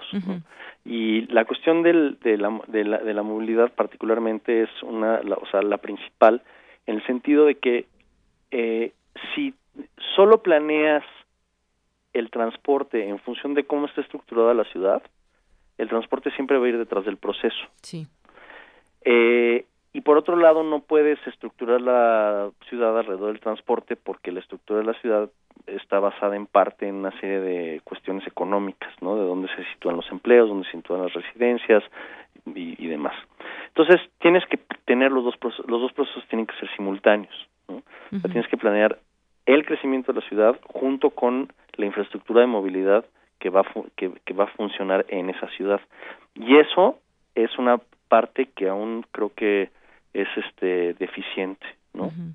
Sí, pues justamente este tema toma mucha relevancia hoy, creo yo, este desarrollo integral, tomando en cuenta distintas eh, pues puntos de vista, obstáculos que, que, se ven claros para que exista una ley de movilidad acorde que nos dé respuestas y soluciones a una gran ciudad.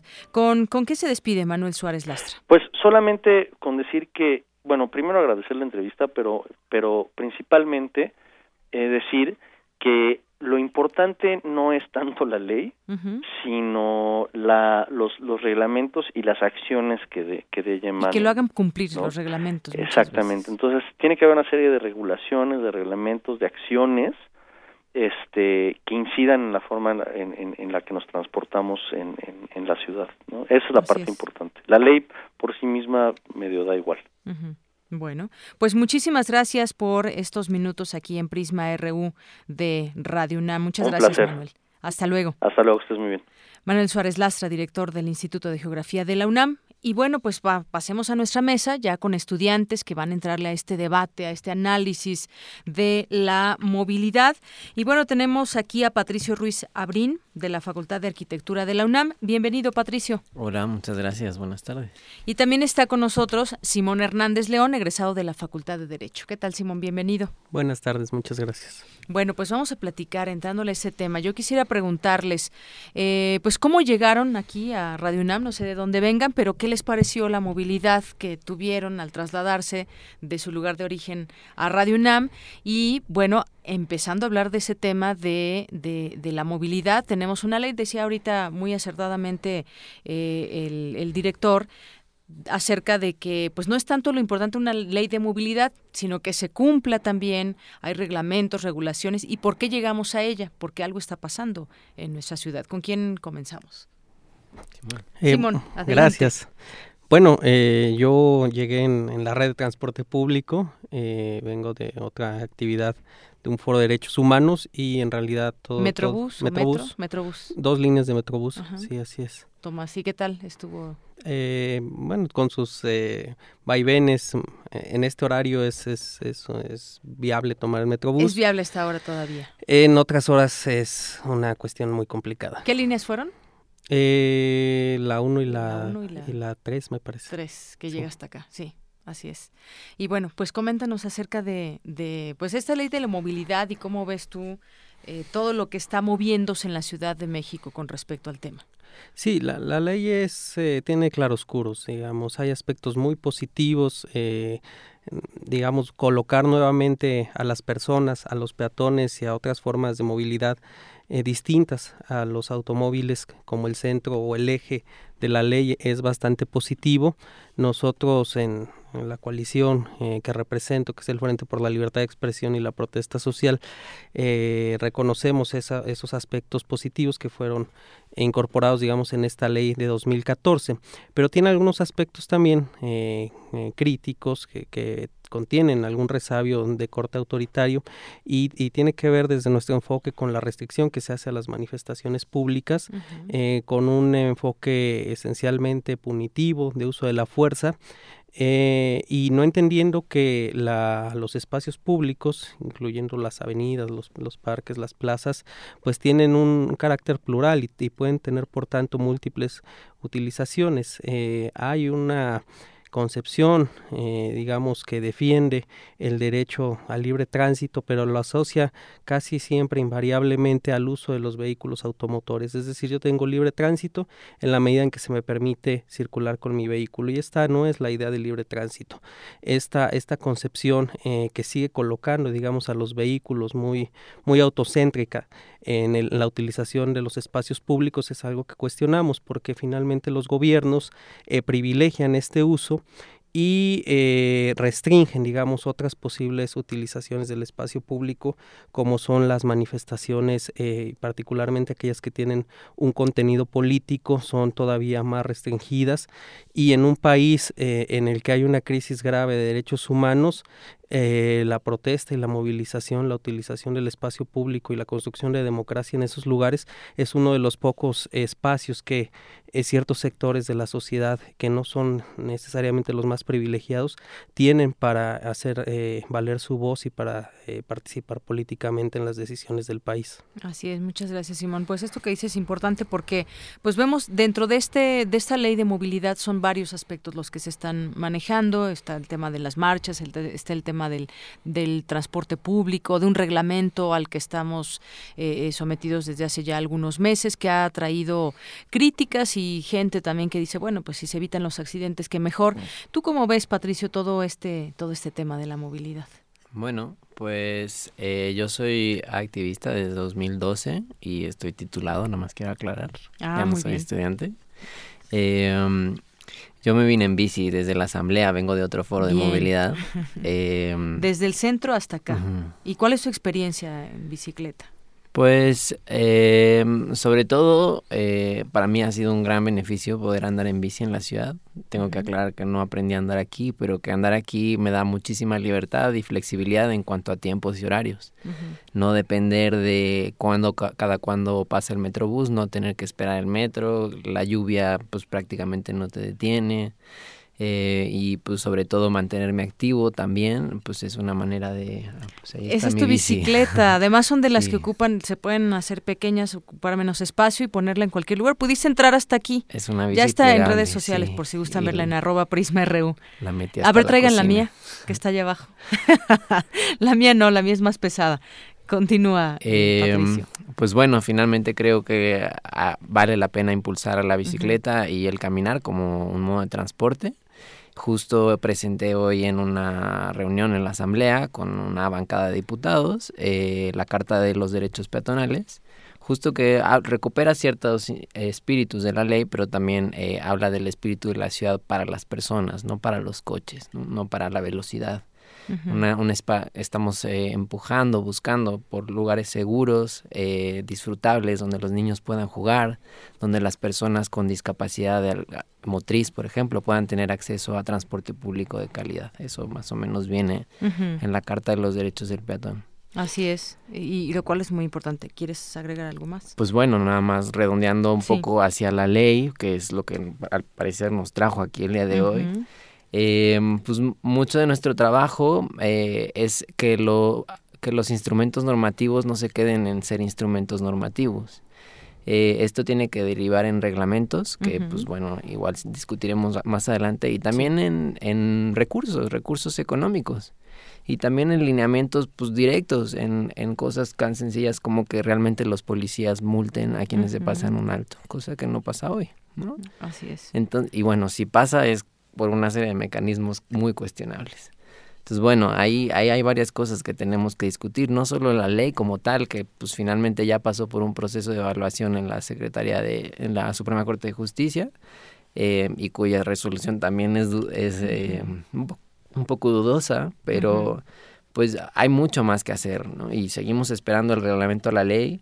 El reglamento de tránsito fue una, una, una, una implementación apresurada y que ya está, que, que está, que estuvo bien por, porque ya con números podemos demostrar hoy en día que estamos salvando vidas, pero que hay mucho por hacer todavía. Exacto, hay mucho por hacer todavía y entrarle a que no solamente se multe a quien se pase el alto, sino quien agreda al ciclista, que dentro de este reglamento, bueno, el peatón está en primer lugar, luego los ciclistas y bueno, al último los motociclistas y luego automovilistas.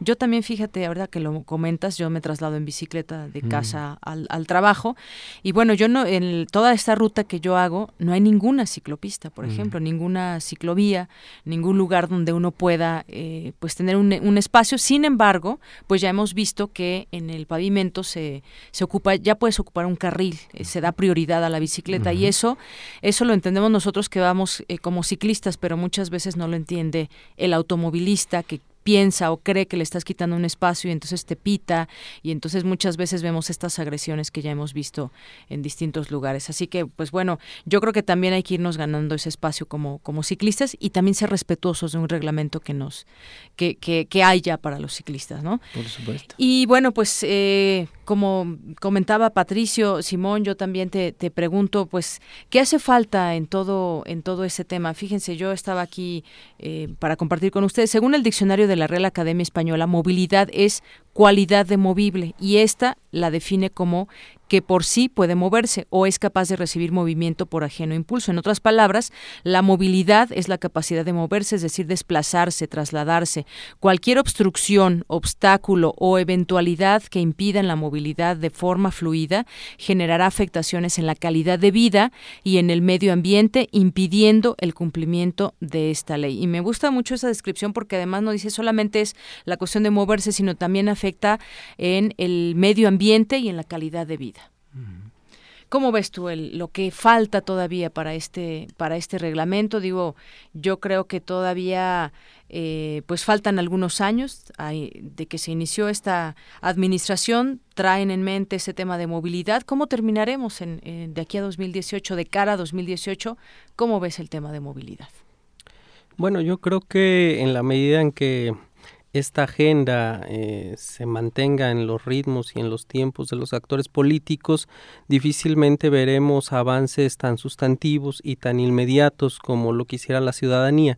Eh, me parece que es algo que la sociedad civil debe exigir, debe impulsar a, al gobierno de la ciudad y a, todos los que toman decisiones y que en esta tarea es muy importante la recuperación de los espacios públicos. Eh, hoy en día eh, eh, digamos, en, en, términos de las actividades políticas, vemos este veto, esta restricción prácticamente absoluta de la utilización del zócalo en la Ciudad de México, por ejemplo, ¿no? Eh, y una determinación muy discrecional de quién puede emplearlo y para qué. Eh, como en aquel evento de la presidencia, ¿no? Donde se utilizó como, como estacionamiento, público. O, eh, y bueno, de, de, de, de, invitados de cierta élite del país. Eh, pero en realidad ese espacio ha sido de alguna manera secuestrado por las autoridades.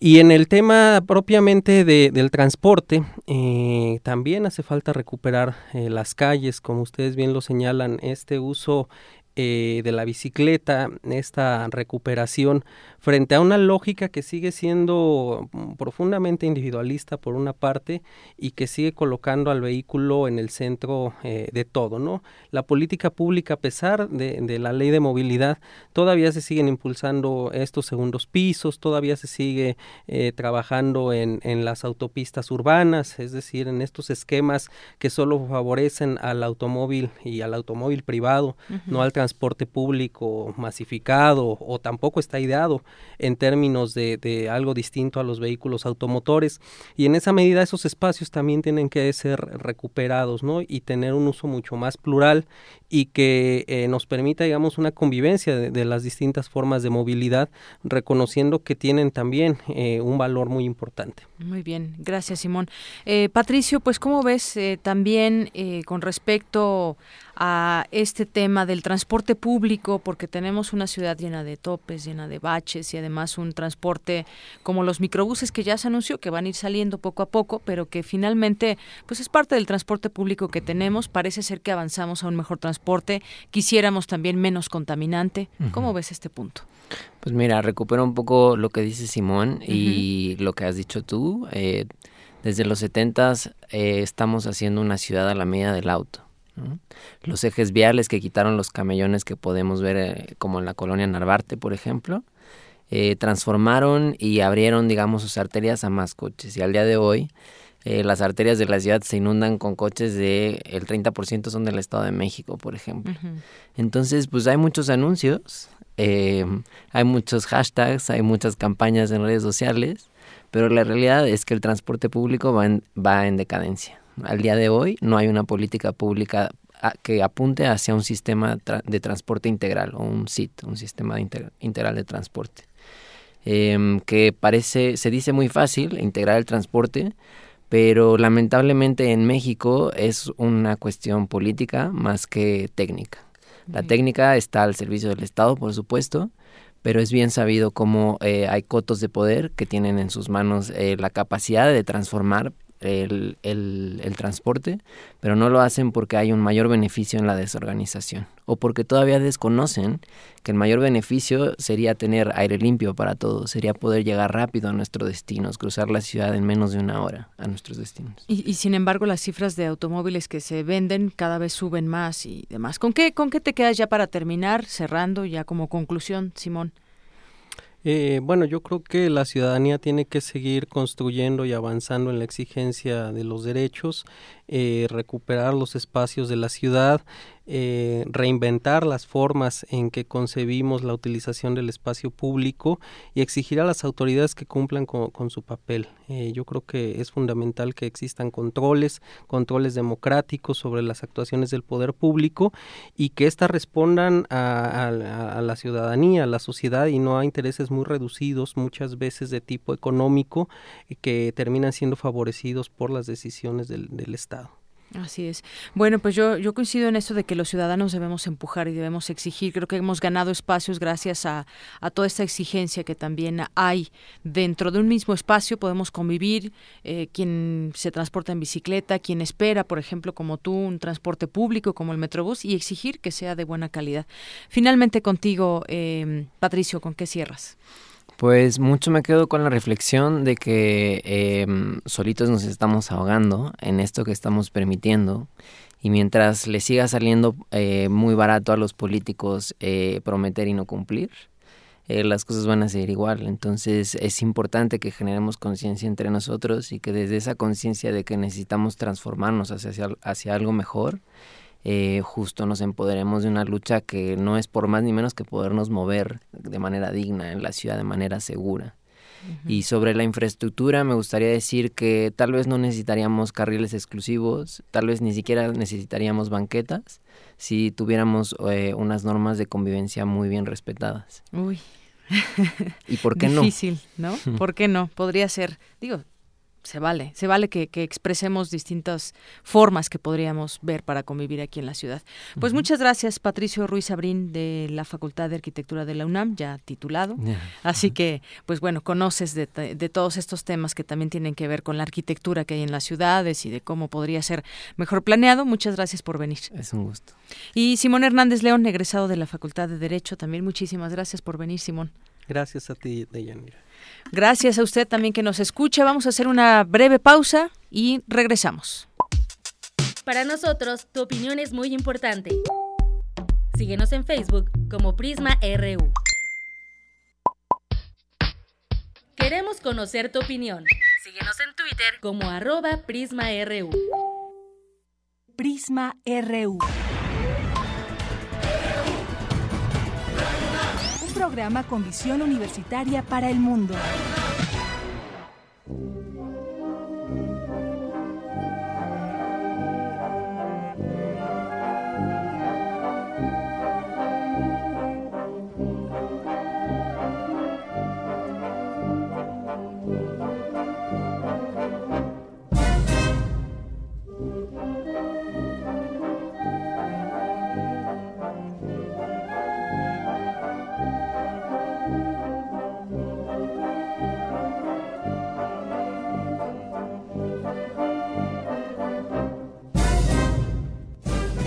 Macedonio Alcalá, Dios nunca muere.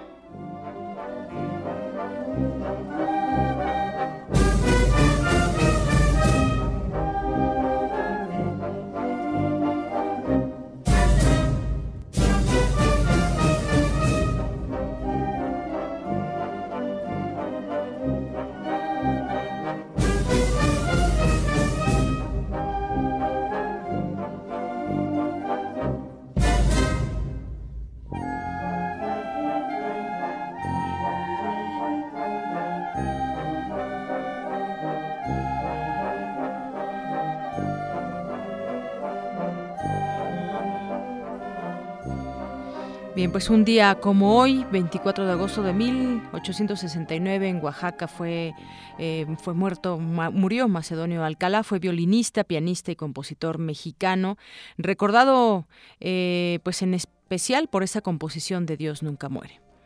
Y bueno, nos vamos de aquí ahora con mi compañero Toño Quijano, que nos tiene información acerca de este cuarto encuentro nacional de jóvenes que investigan jóvenes.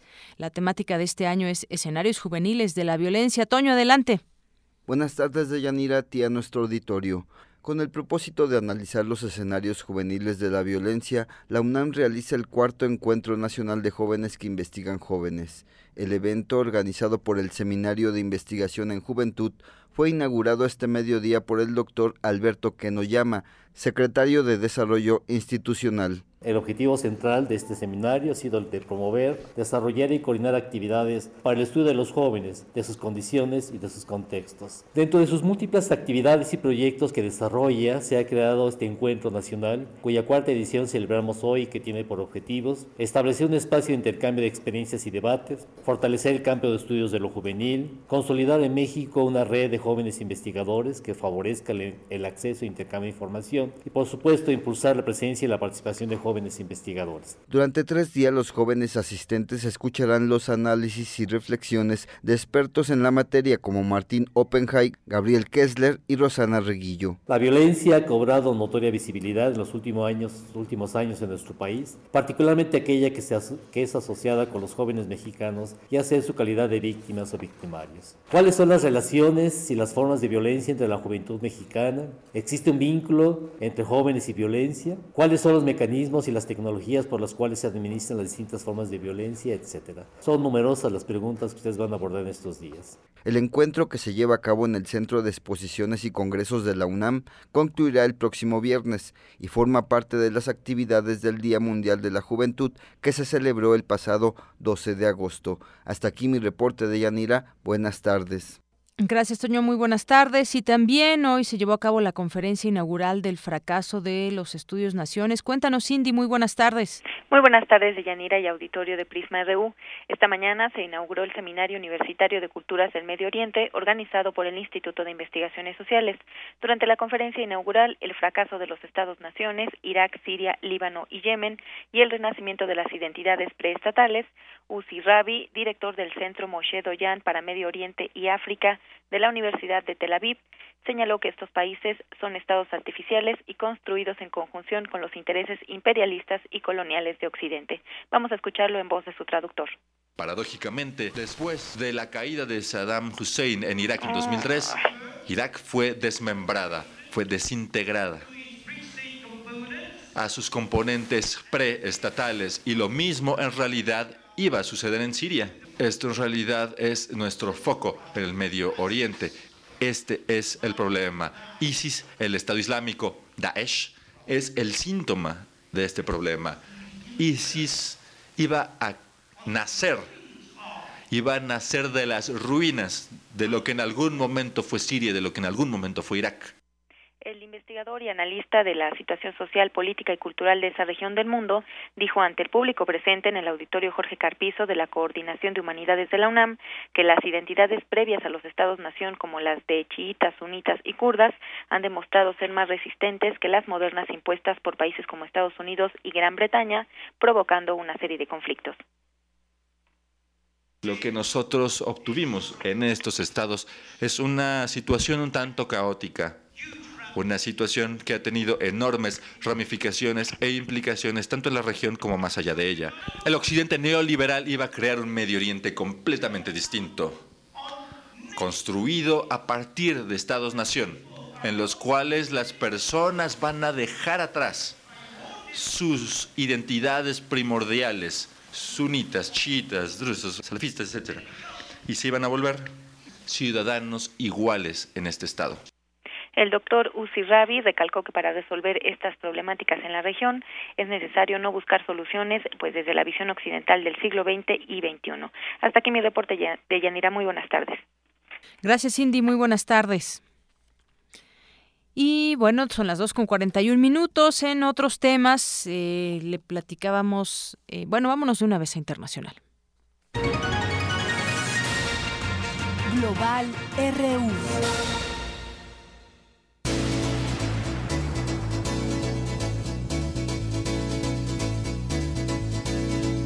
Dos con 41 minutos y mi compañero Abraham Menchaca nos tiene esta información de los actos derivados de la corrupción cuestan a México un billón 920 mil millones de pesos según la Organización de Estados Americanos. Adelante, Abraham. ¿Qué tal, Deyanira? Buenas tardes. Los sobornos en el planeta suman entre 1.5 y 2 billones de dólares anualmente, lo que equivale al 2% del Producto Interno Bruto Mundial, según un informe del Fondo Monetario Internacional. En México, los costos derivados de la corrupción son más graves.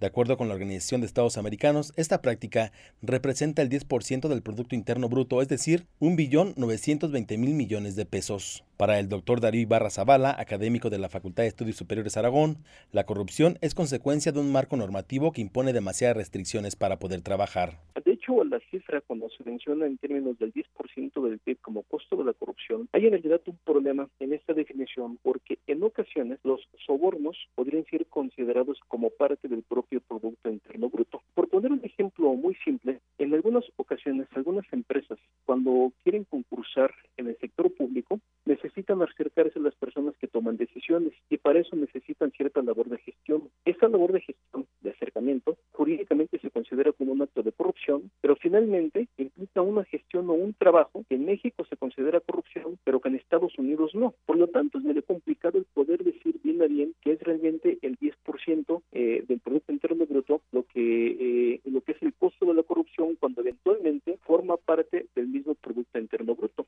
Deyanira, según el índice de percepción sobre corrupción que realiza Transparencia Internacional, México ocupa el lugar 105 en un ranking de 176 países. Deberemos tener una reforma total, casi diría que una revolución para que el sistema nacional anticorrupción pueda funcionar. Francamente, me parece que cualquier medida que se pueda tomar, mientras no se modifique la totalidad del contexto legal, el contexto normativo, la normatividad, mientras que los incentivos no cambien, va a ser extremadamente difícil que la corrupción como tal se pueda acabar. Yo no considero que sea una cuestión constitucional, es algo institucional, entendiendo como instituciones no únicamente el marco legal y las personas que se encargan de aplicar la normatividad, que en este caso podría ser el Sistema Nacional de Corrupción. Roberta Jacobson, embajadora de Estados Unidos en México, aseguró recientemente que la corrupción es un lastre en nuestro país. Al respecto, Luis Almagro, secretario general de la Organización de Estados Americanos, dijo que uno de los mayores retos es impulsar políticas anticorrupción. Deyanira, la información que tengo. Buenas tardes. Gracias, Abraham. Muchas, eh, muy buenas tardes. Y bueno, un terremoto en Italia de 6.2 grados Richter causa al menos 73 muertos, destrozos en el centro del país. Vamos a escuchar esta información, un reporte de Euronews dos de las más afectadas por el terremoto de 6,2 grados de la escala Richter que ha sufrido el país esta madrugada. Cifras provisionales apuntadas por la agencia oficial de noticias ANSA y por la televisión pública RAI apuntan a 21 muertos. Entre ellos hay 6 en Acumuli, 5 en Amatrice y 8 en Pescara de Tronto. Son tres de las localidades más afectadas. Se han intensificado las labores de rescate dirigidas por los servicios de protección civil y el ejército italiano, al que se han unido también el cuerpo forestal y vecinos que han preferido quedarse en la zona. Se está trabajando contra reloj porque se siguen escuchando gritos de socorro bajo los escombros. Eh, algunos de ellos han quedado atrapados y otros eh, sufrieron eh, toda la magnitud del terremoto a las 3 y 30 de la madrugada, de la pasada madrugada, por lo tanto, una hora en la que a muchos de ellos les pilló de sorpresa. Los alcaldes de Amatiche y Acumuli han explicado que la situación es dramática y que los centros históricos de sus pueblos, de casas bajas, de piedra antigua, han quedado completamente destruidos. También apuntan que el número de muertos va a seguir creciendo porque el seísmo precisamente sorprendió a los ciudadanos por la noche. Las tareas de rescate, lo que están comprobando los equipos de protección civil es que son dificilísimas por el estrecho acceso a las viviendas, también por el volumen de los escombros que se han acumulado eh, en, las, en las pequeñas calles que hay en el centro histórico. Como decimos, los servicios de protección italiana están ahora mismo retirando los escombros. Llegaron poco después de que se produjera el temblor para rescatar al mayor número posible de personas. El epicentro ha sido en la provincia de Perugia y ha afectado a varias localidades de casas bajas que han quedado completamente destruidas. La zona afectada está en el centro del país y comprende las regiones de Lazio, Umbria y Abruzzo. Es una zona en la que en 2009 en el Áquila también sufrió otro terremoto en el que murieron 300 eh, personas. En esas primeras declaraciones de los alcaldes, eh, el de Amatrice, Sergio Pirosi, es una localidad de unos 2.000 habitantes que en los meses de verano dobla la población. Han dicho que eh, la situación en el pueblo es que prácticamente la mitad del pueblo ya no existe y que ese trabajo contrarreloj que se está realizando ahora mismo para rescatar a las personas atrapadas bajo los escombros en el epicentro, sobre todo en la parte histórica donde ocurren estas imágenes que les estamos mostrando, pues es un trabajo completamente muy laborioso, donde hay que ir con mucho cuidado y, ser muy precisos en los escombros que se están moviendo. Pues imágenes que ya se pueden apreciar a través de a través de los distintos portales y sobre todo pues tratar de recuperar a las personas que aún estén con vida debajo de los escombros. En más información internacional, Hillary Clinton, Hillary Clinton mantiene su ventaja sobre Donald Trump según nuevas encuestas. Los resultados arrojados por la encuesta NBC News y Survive Monkey de esta semana señalan a Hillary con el 50% y a Donald Trump con el 42%, una distancia de 8 puntos en el sondeo denominado de dos vías, solo dos candidatos favoritos, donde la exsecretaria de Estado ganaba por nueve puntos en el mes pasado. Y en Estados Unidos la mayoría no tiene problema con la migración, según un sondeo. El 72% de los estadounidenses cree que la inmigración es algo bueno para el país, aunque un 38% de los adultos de Estados Unidos piensa que la población actual de extranjeros debe descender, según un sondeo publicado hoy por la consultora Gallup. La encuesta concluye que en los últimos años no ha aumentado el porcentaje de estadounidenses que quiere ver cómo, va, cómo baja el nivel de inmigración a pesar del continuo énfasis del candidato presidencial republicano Donald Trump por, del supuesto efecto nocivo de la inmigración que tiene Estados Unidos. De esta forma, el porcentaje de estadounidenses, 38% que quiere que descienda el número de extranjeros en Estados Unidos, se mantiene similar de años anteriores, mientras que el mismo porcentaje de adultos, 38%, cree que la inmigración debería mantenerse en los niveles actuales. 2,48. Arte y cultura.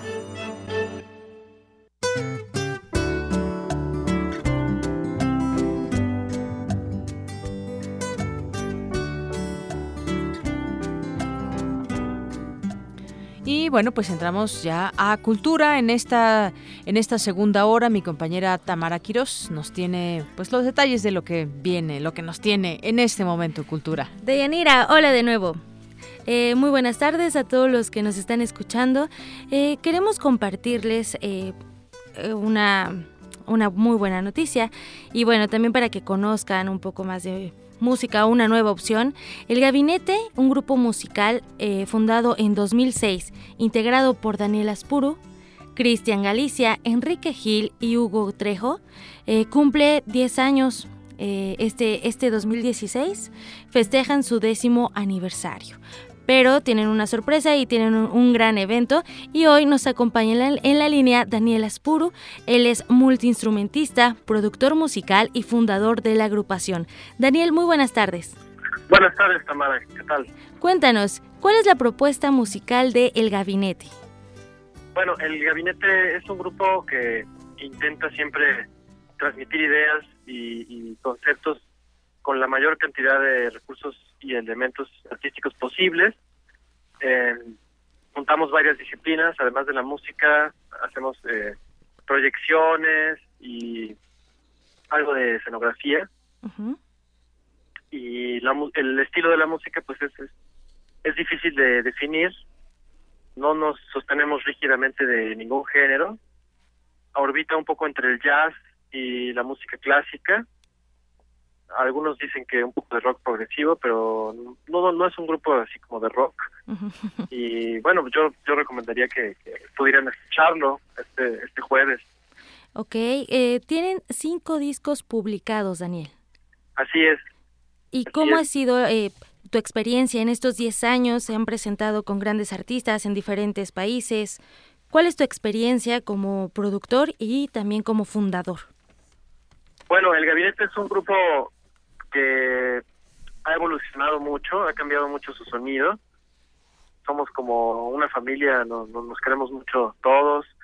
En, hace cuatro años fuimos a, Suiza con, con un músico que se llama Nick Barch. Fuimos a, trabajar con él un taller y ahí conocimos a, a un percusionista suizo que se llama Andy Pupato. Bien. El, el, ahora en este festejo de aniversario lo, lo invitamos a participar en el concierto. Es un gran músico que, ha grabado varios discos en, en, la SM, eh, es una disquera alemana, y toca con Andreas Bollenbeider y con muchos músicos talentosísimos. Él está aquí, de hecho ahorita estamos aquí en el teatro haciendo el montaje. Ah, muy bien. Y pues estamos aquí preparando el concierto de mañana. Ok, ¿puedes, por favor, cuándo, dónde más bien se van a presentar? ¿Es en el Teatro de la Ciudad? Sí, mañana estaremos en el Teatro de la Ciudad, Esperanza Iris, a las 8.30 de la noche, aquí en el Centro Histórico. Muy bien, eh, sí, ubicado en Donceles, número 36. Muy bien, eh, ¿qué, qué, qué más nos espera a los asistentes en este décimo aniversario, Daniel, ya para cerrar? Bueno, tocaremos eh, piezas de nuestros primeros discos, también material nuevo, Estamos también presentando un nuevo disco aquí, el disco del aniversario. Estará en la escenografía también Philippe Amand, que es un escenógrafo mexicano que ha ganado por ahí medallas de oro como mejor escenógrafo del mundo. Eh, y bueno, es una propuesta escénica, musical, muy completa y muy para disfrutarse, para reflexionar, para tener una introspección, pasar un, buen rato, desconectarse de la, de la vida cotidiana y bueno, pues aquí ojalá puedan acompañarnos. Daniel, no nos resta más que felicitarlos por estos 10 años. Entonces la cita es mañana jueves 25 de agosto a las 20.30 horas en el Teatro de la Ciudad Esperanza Iris, ubicado en Donceles número 36 del Centro Histórico. Así es, Tamara. Gracias, Daniel. Te agradezco mucho. Mucho éxito. Un saludo al público también. Gracias. Hasta luego.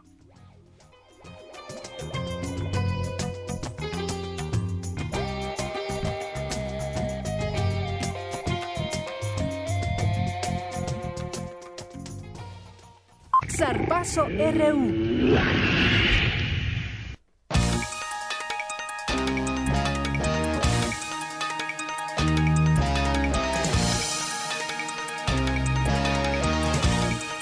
Vámonos con Eric Morales. Adelante, Eric. Deyanira, buenas tardes. ¿Y has jugado alguna vez frisbee? Alguna vez, sí. ¿Tú? Pues, sí, sí, sí, es algo... Sobre todo cuando yo creo que de, niños, ¿no? Se juega el frisbee, es muy divertido. Bastante divertido. Y bueno, te cuento que José Miguel Ornelas, alumno de la Facultad de eh, Odontología de la UNAM, participó con la selección mexicana de esta disciplina en el Mundial Ultimate Frisbee 2016, celebrado en Londres, Inglaterra. En el evento compitieron 31 países que buscaron consagrarse como el mejor del planeta. Pues muchas felicidades a este alumno del UNAM que pudo participar con la selección de México en este torneo tan importante. Además, esta mañana llegaron los medallistas olímpicos mexicanos que participaron en Río de Janeiro. La taekwondoín María del Rosario Espinosa aseguró que sus entrenadores fueron fundamentales para conseguir una medalla. Me costó trabajo, le sufrí muchísimo, pero afortunadamente aprendiendo también de tanto de mis entrenadores como de otros competidores también de uh, nacionales y a nivel internacional, pues eso me dio también el panorama de saber por dónde, por dónde yo iba a hacer mis puntos en un en tanto, Ismael Hernández, quien ganó bronce en pentatlón moderno, agradeció el apoyo de sus familiares y entrenadores. Pues me sabe de una forma increíble, la verdad es que es una medalla eh, que comparto con cada uno de, mis entrenadores que están aquí presentes, con cada uno de los que no, también no están presentes, pero con toda mi familia y, en lo personal, pues estoy muy, muy agradecido también con el, pueblo mexicano por, pues por todo su gran apoyo. En más información de Juegos Olímpicos, el etíope Feyis Lelisa, quien ganó la medalla de plata en el maratón olímpico, teme volver a su país y se niega a abandonar Brasil. Esto porque antes y después de llegar a la meta, para consagrarse subcampeón en la disciplina, cruzó los brazos a la altura de la frente en señal de protesta por los abusos policiales en contra de los oromos, los habitantes de su pueblo de origen. Su comunidad conforma el 25% de la población de su país y durante años han sufrido el acoso de la fuerza pública de Etiopía. Pues lamentable lo que está pasando en, en ese país africano. Y bueno, en nuestra efeméride deportiva de hoy recordamos uno de los clásicos más apasionantes del mundo.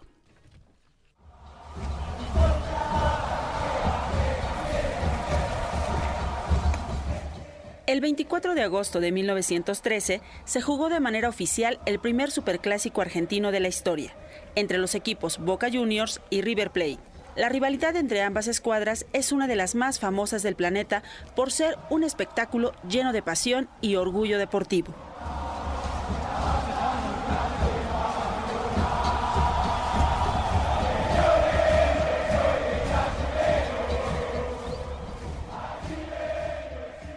Todo un espectáculo Boca Juniors contra River Plate. De Yanira, la información de hoy.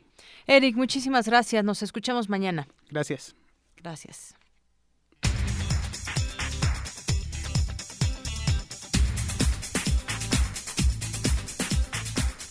Ya casi nos vamos, hay varias, eh, varias cosas que se nos quedaron aquí para platicarle, pero ya está aquí mi compañera Vicky Sánchez porque nos tiene pues la información de última hora. Adelante Vicky. Sí, ¿qué tal, Yanira?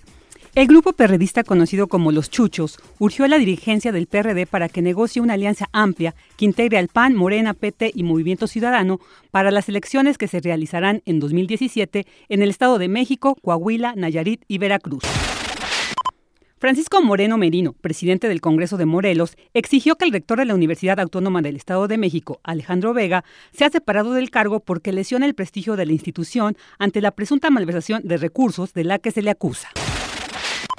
La Comisión de Seguridad informó que grupos de manifestantes realizan cortes a la circulación en Oaxaca en dos casetas de peaje y en 13 puntos carreteros, de los cuales cuatro se llevan a cabo de manera parcial. En el ámbito internacional, un análisis estadístico publicado por el diario The New York Times señala que el Partido Demócrata que lidera Hillary Clinton tiene un 60% de probabilidades de ganar el control de Senado en Estados Unidos en las próximas elecciones que se llevarán a cabo. Aquí la información de Yanira. Buenas tardes. Gracias, Vicky. Muy buenas tardes. Y bueno, pues ya nos vamos rápidamente. Pues esta iniciativa del matrimonio igualitario de, de que lanzó el presidente no es prioritaria, dice el líder del PRI en el Senado, así que se va a quedar porque dice que no es un tema prioritario, no es un tema que esté presionando la sociedad de México para sacarlo adelante. Es decir, otra vez a esperar las minorías. Y bueno, despliegan federales a Oaxaca por bloqueos, hay bloqueos continúan en Oaxaca y la Comisión Nacional de Seguridad envió más elementos de la Policía Federal a Oaxaca por los bloqueos que se llevan a cabo por parte de maestros de la CENTE y el estatus hoy de, de este diálogo, pues bueno, aún no se tiene nada, aún no hay acuerdos, aún no hay solución, muchos niños siguen sin clase y también, pues bueno, no, no vemos una puerta que se abra para tratar de, disolver este conflicto. Y bueno, pues el informe que vendrá del presidente, el informe eh, ya se anuncia por parte de la presidencia que analiza cambiar el formato del mensaje del jefe del Ejecutivo por el cuarto informe de gobierno de Enrique Peña Nieto y ahora pretende transmitir un encuentro interactivo que esté con unos 300 jóvenes de todos los estados en el que se evalúe su gestión y anuncie medidas. Pues algo así como lo que ha hecho el gobernador del Estado de México, ¿no? Erubiel Ávila, que ahí muy de manera interactiva está con jóvenes y demás, y bueno, arman todo un, espectáculo también ahí. Eh, frivolidad, señalamiento sobre tesis, dice Mith, el tema de del plagio, supuesto plagio de la tesis del presidente. Le preguntaron hoy al secretario de Desarrollo Social y calificó de frívola la investigación periodística de esta tesis de licenciatura del Ejecutivo Federal. Bueno, con eso nos despedimos, son las tres en punto. Gracias a nombre de todos, yo soy de Yanira Morán, que tenga muy buena tarde. Y bueno, pues rápidamente Erika Sentíes Alcántara se lleva el libro de obesidad y Daniel Adolfo el de Luis Villoro, aquí en Extensión Cultural, en Adolfo Prieto número 133. Y gracias a Ateneo Ruiz, porque nos dice a 50 kilómetros por hora contaminamos más. Avenidas como Francisco del Paso y Troncoso, que es de ocho carriles, es absurdo el transitar eh, tan lento. Gracias, hasta mañana.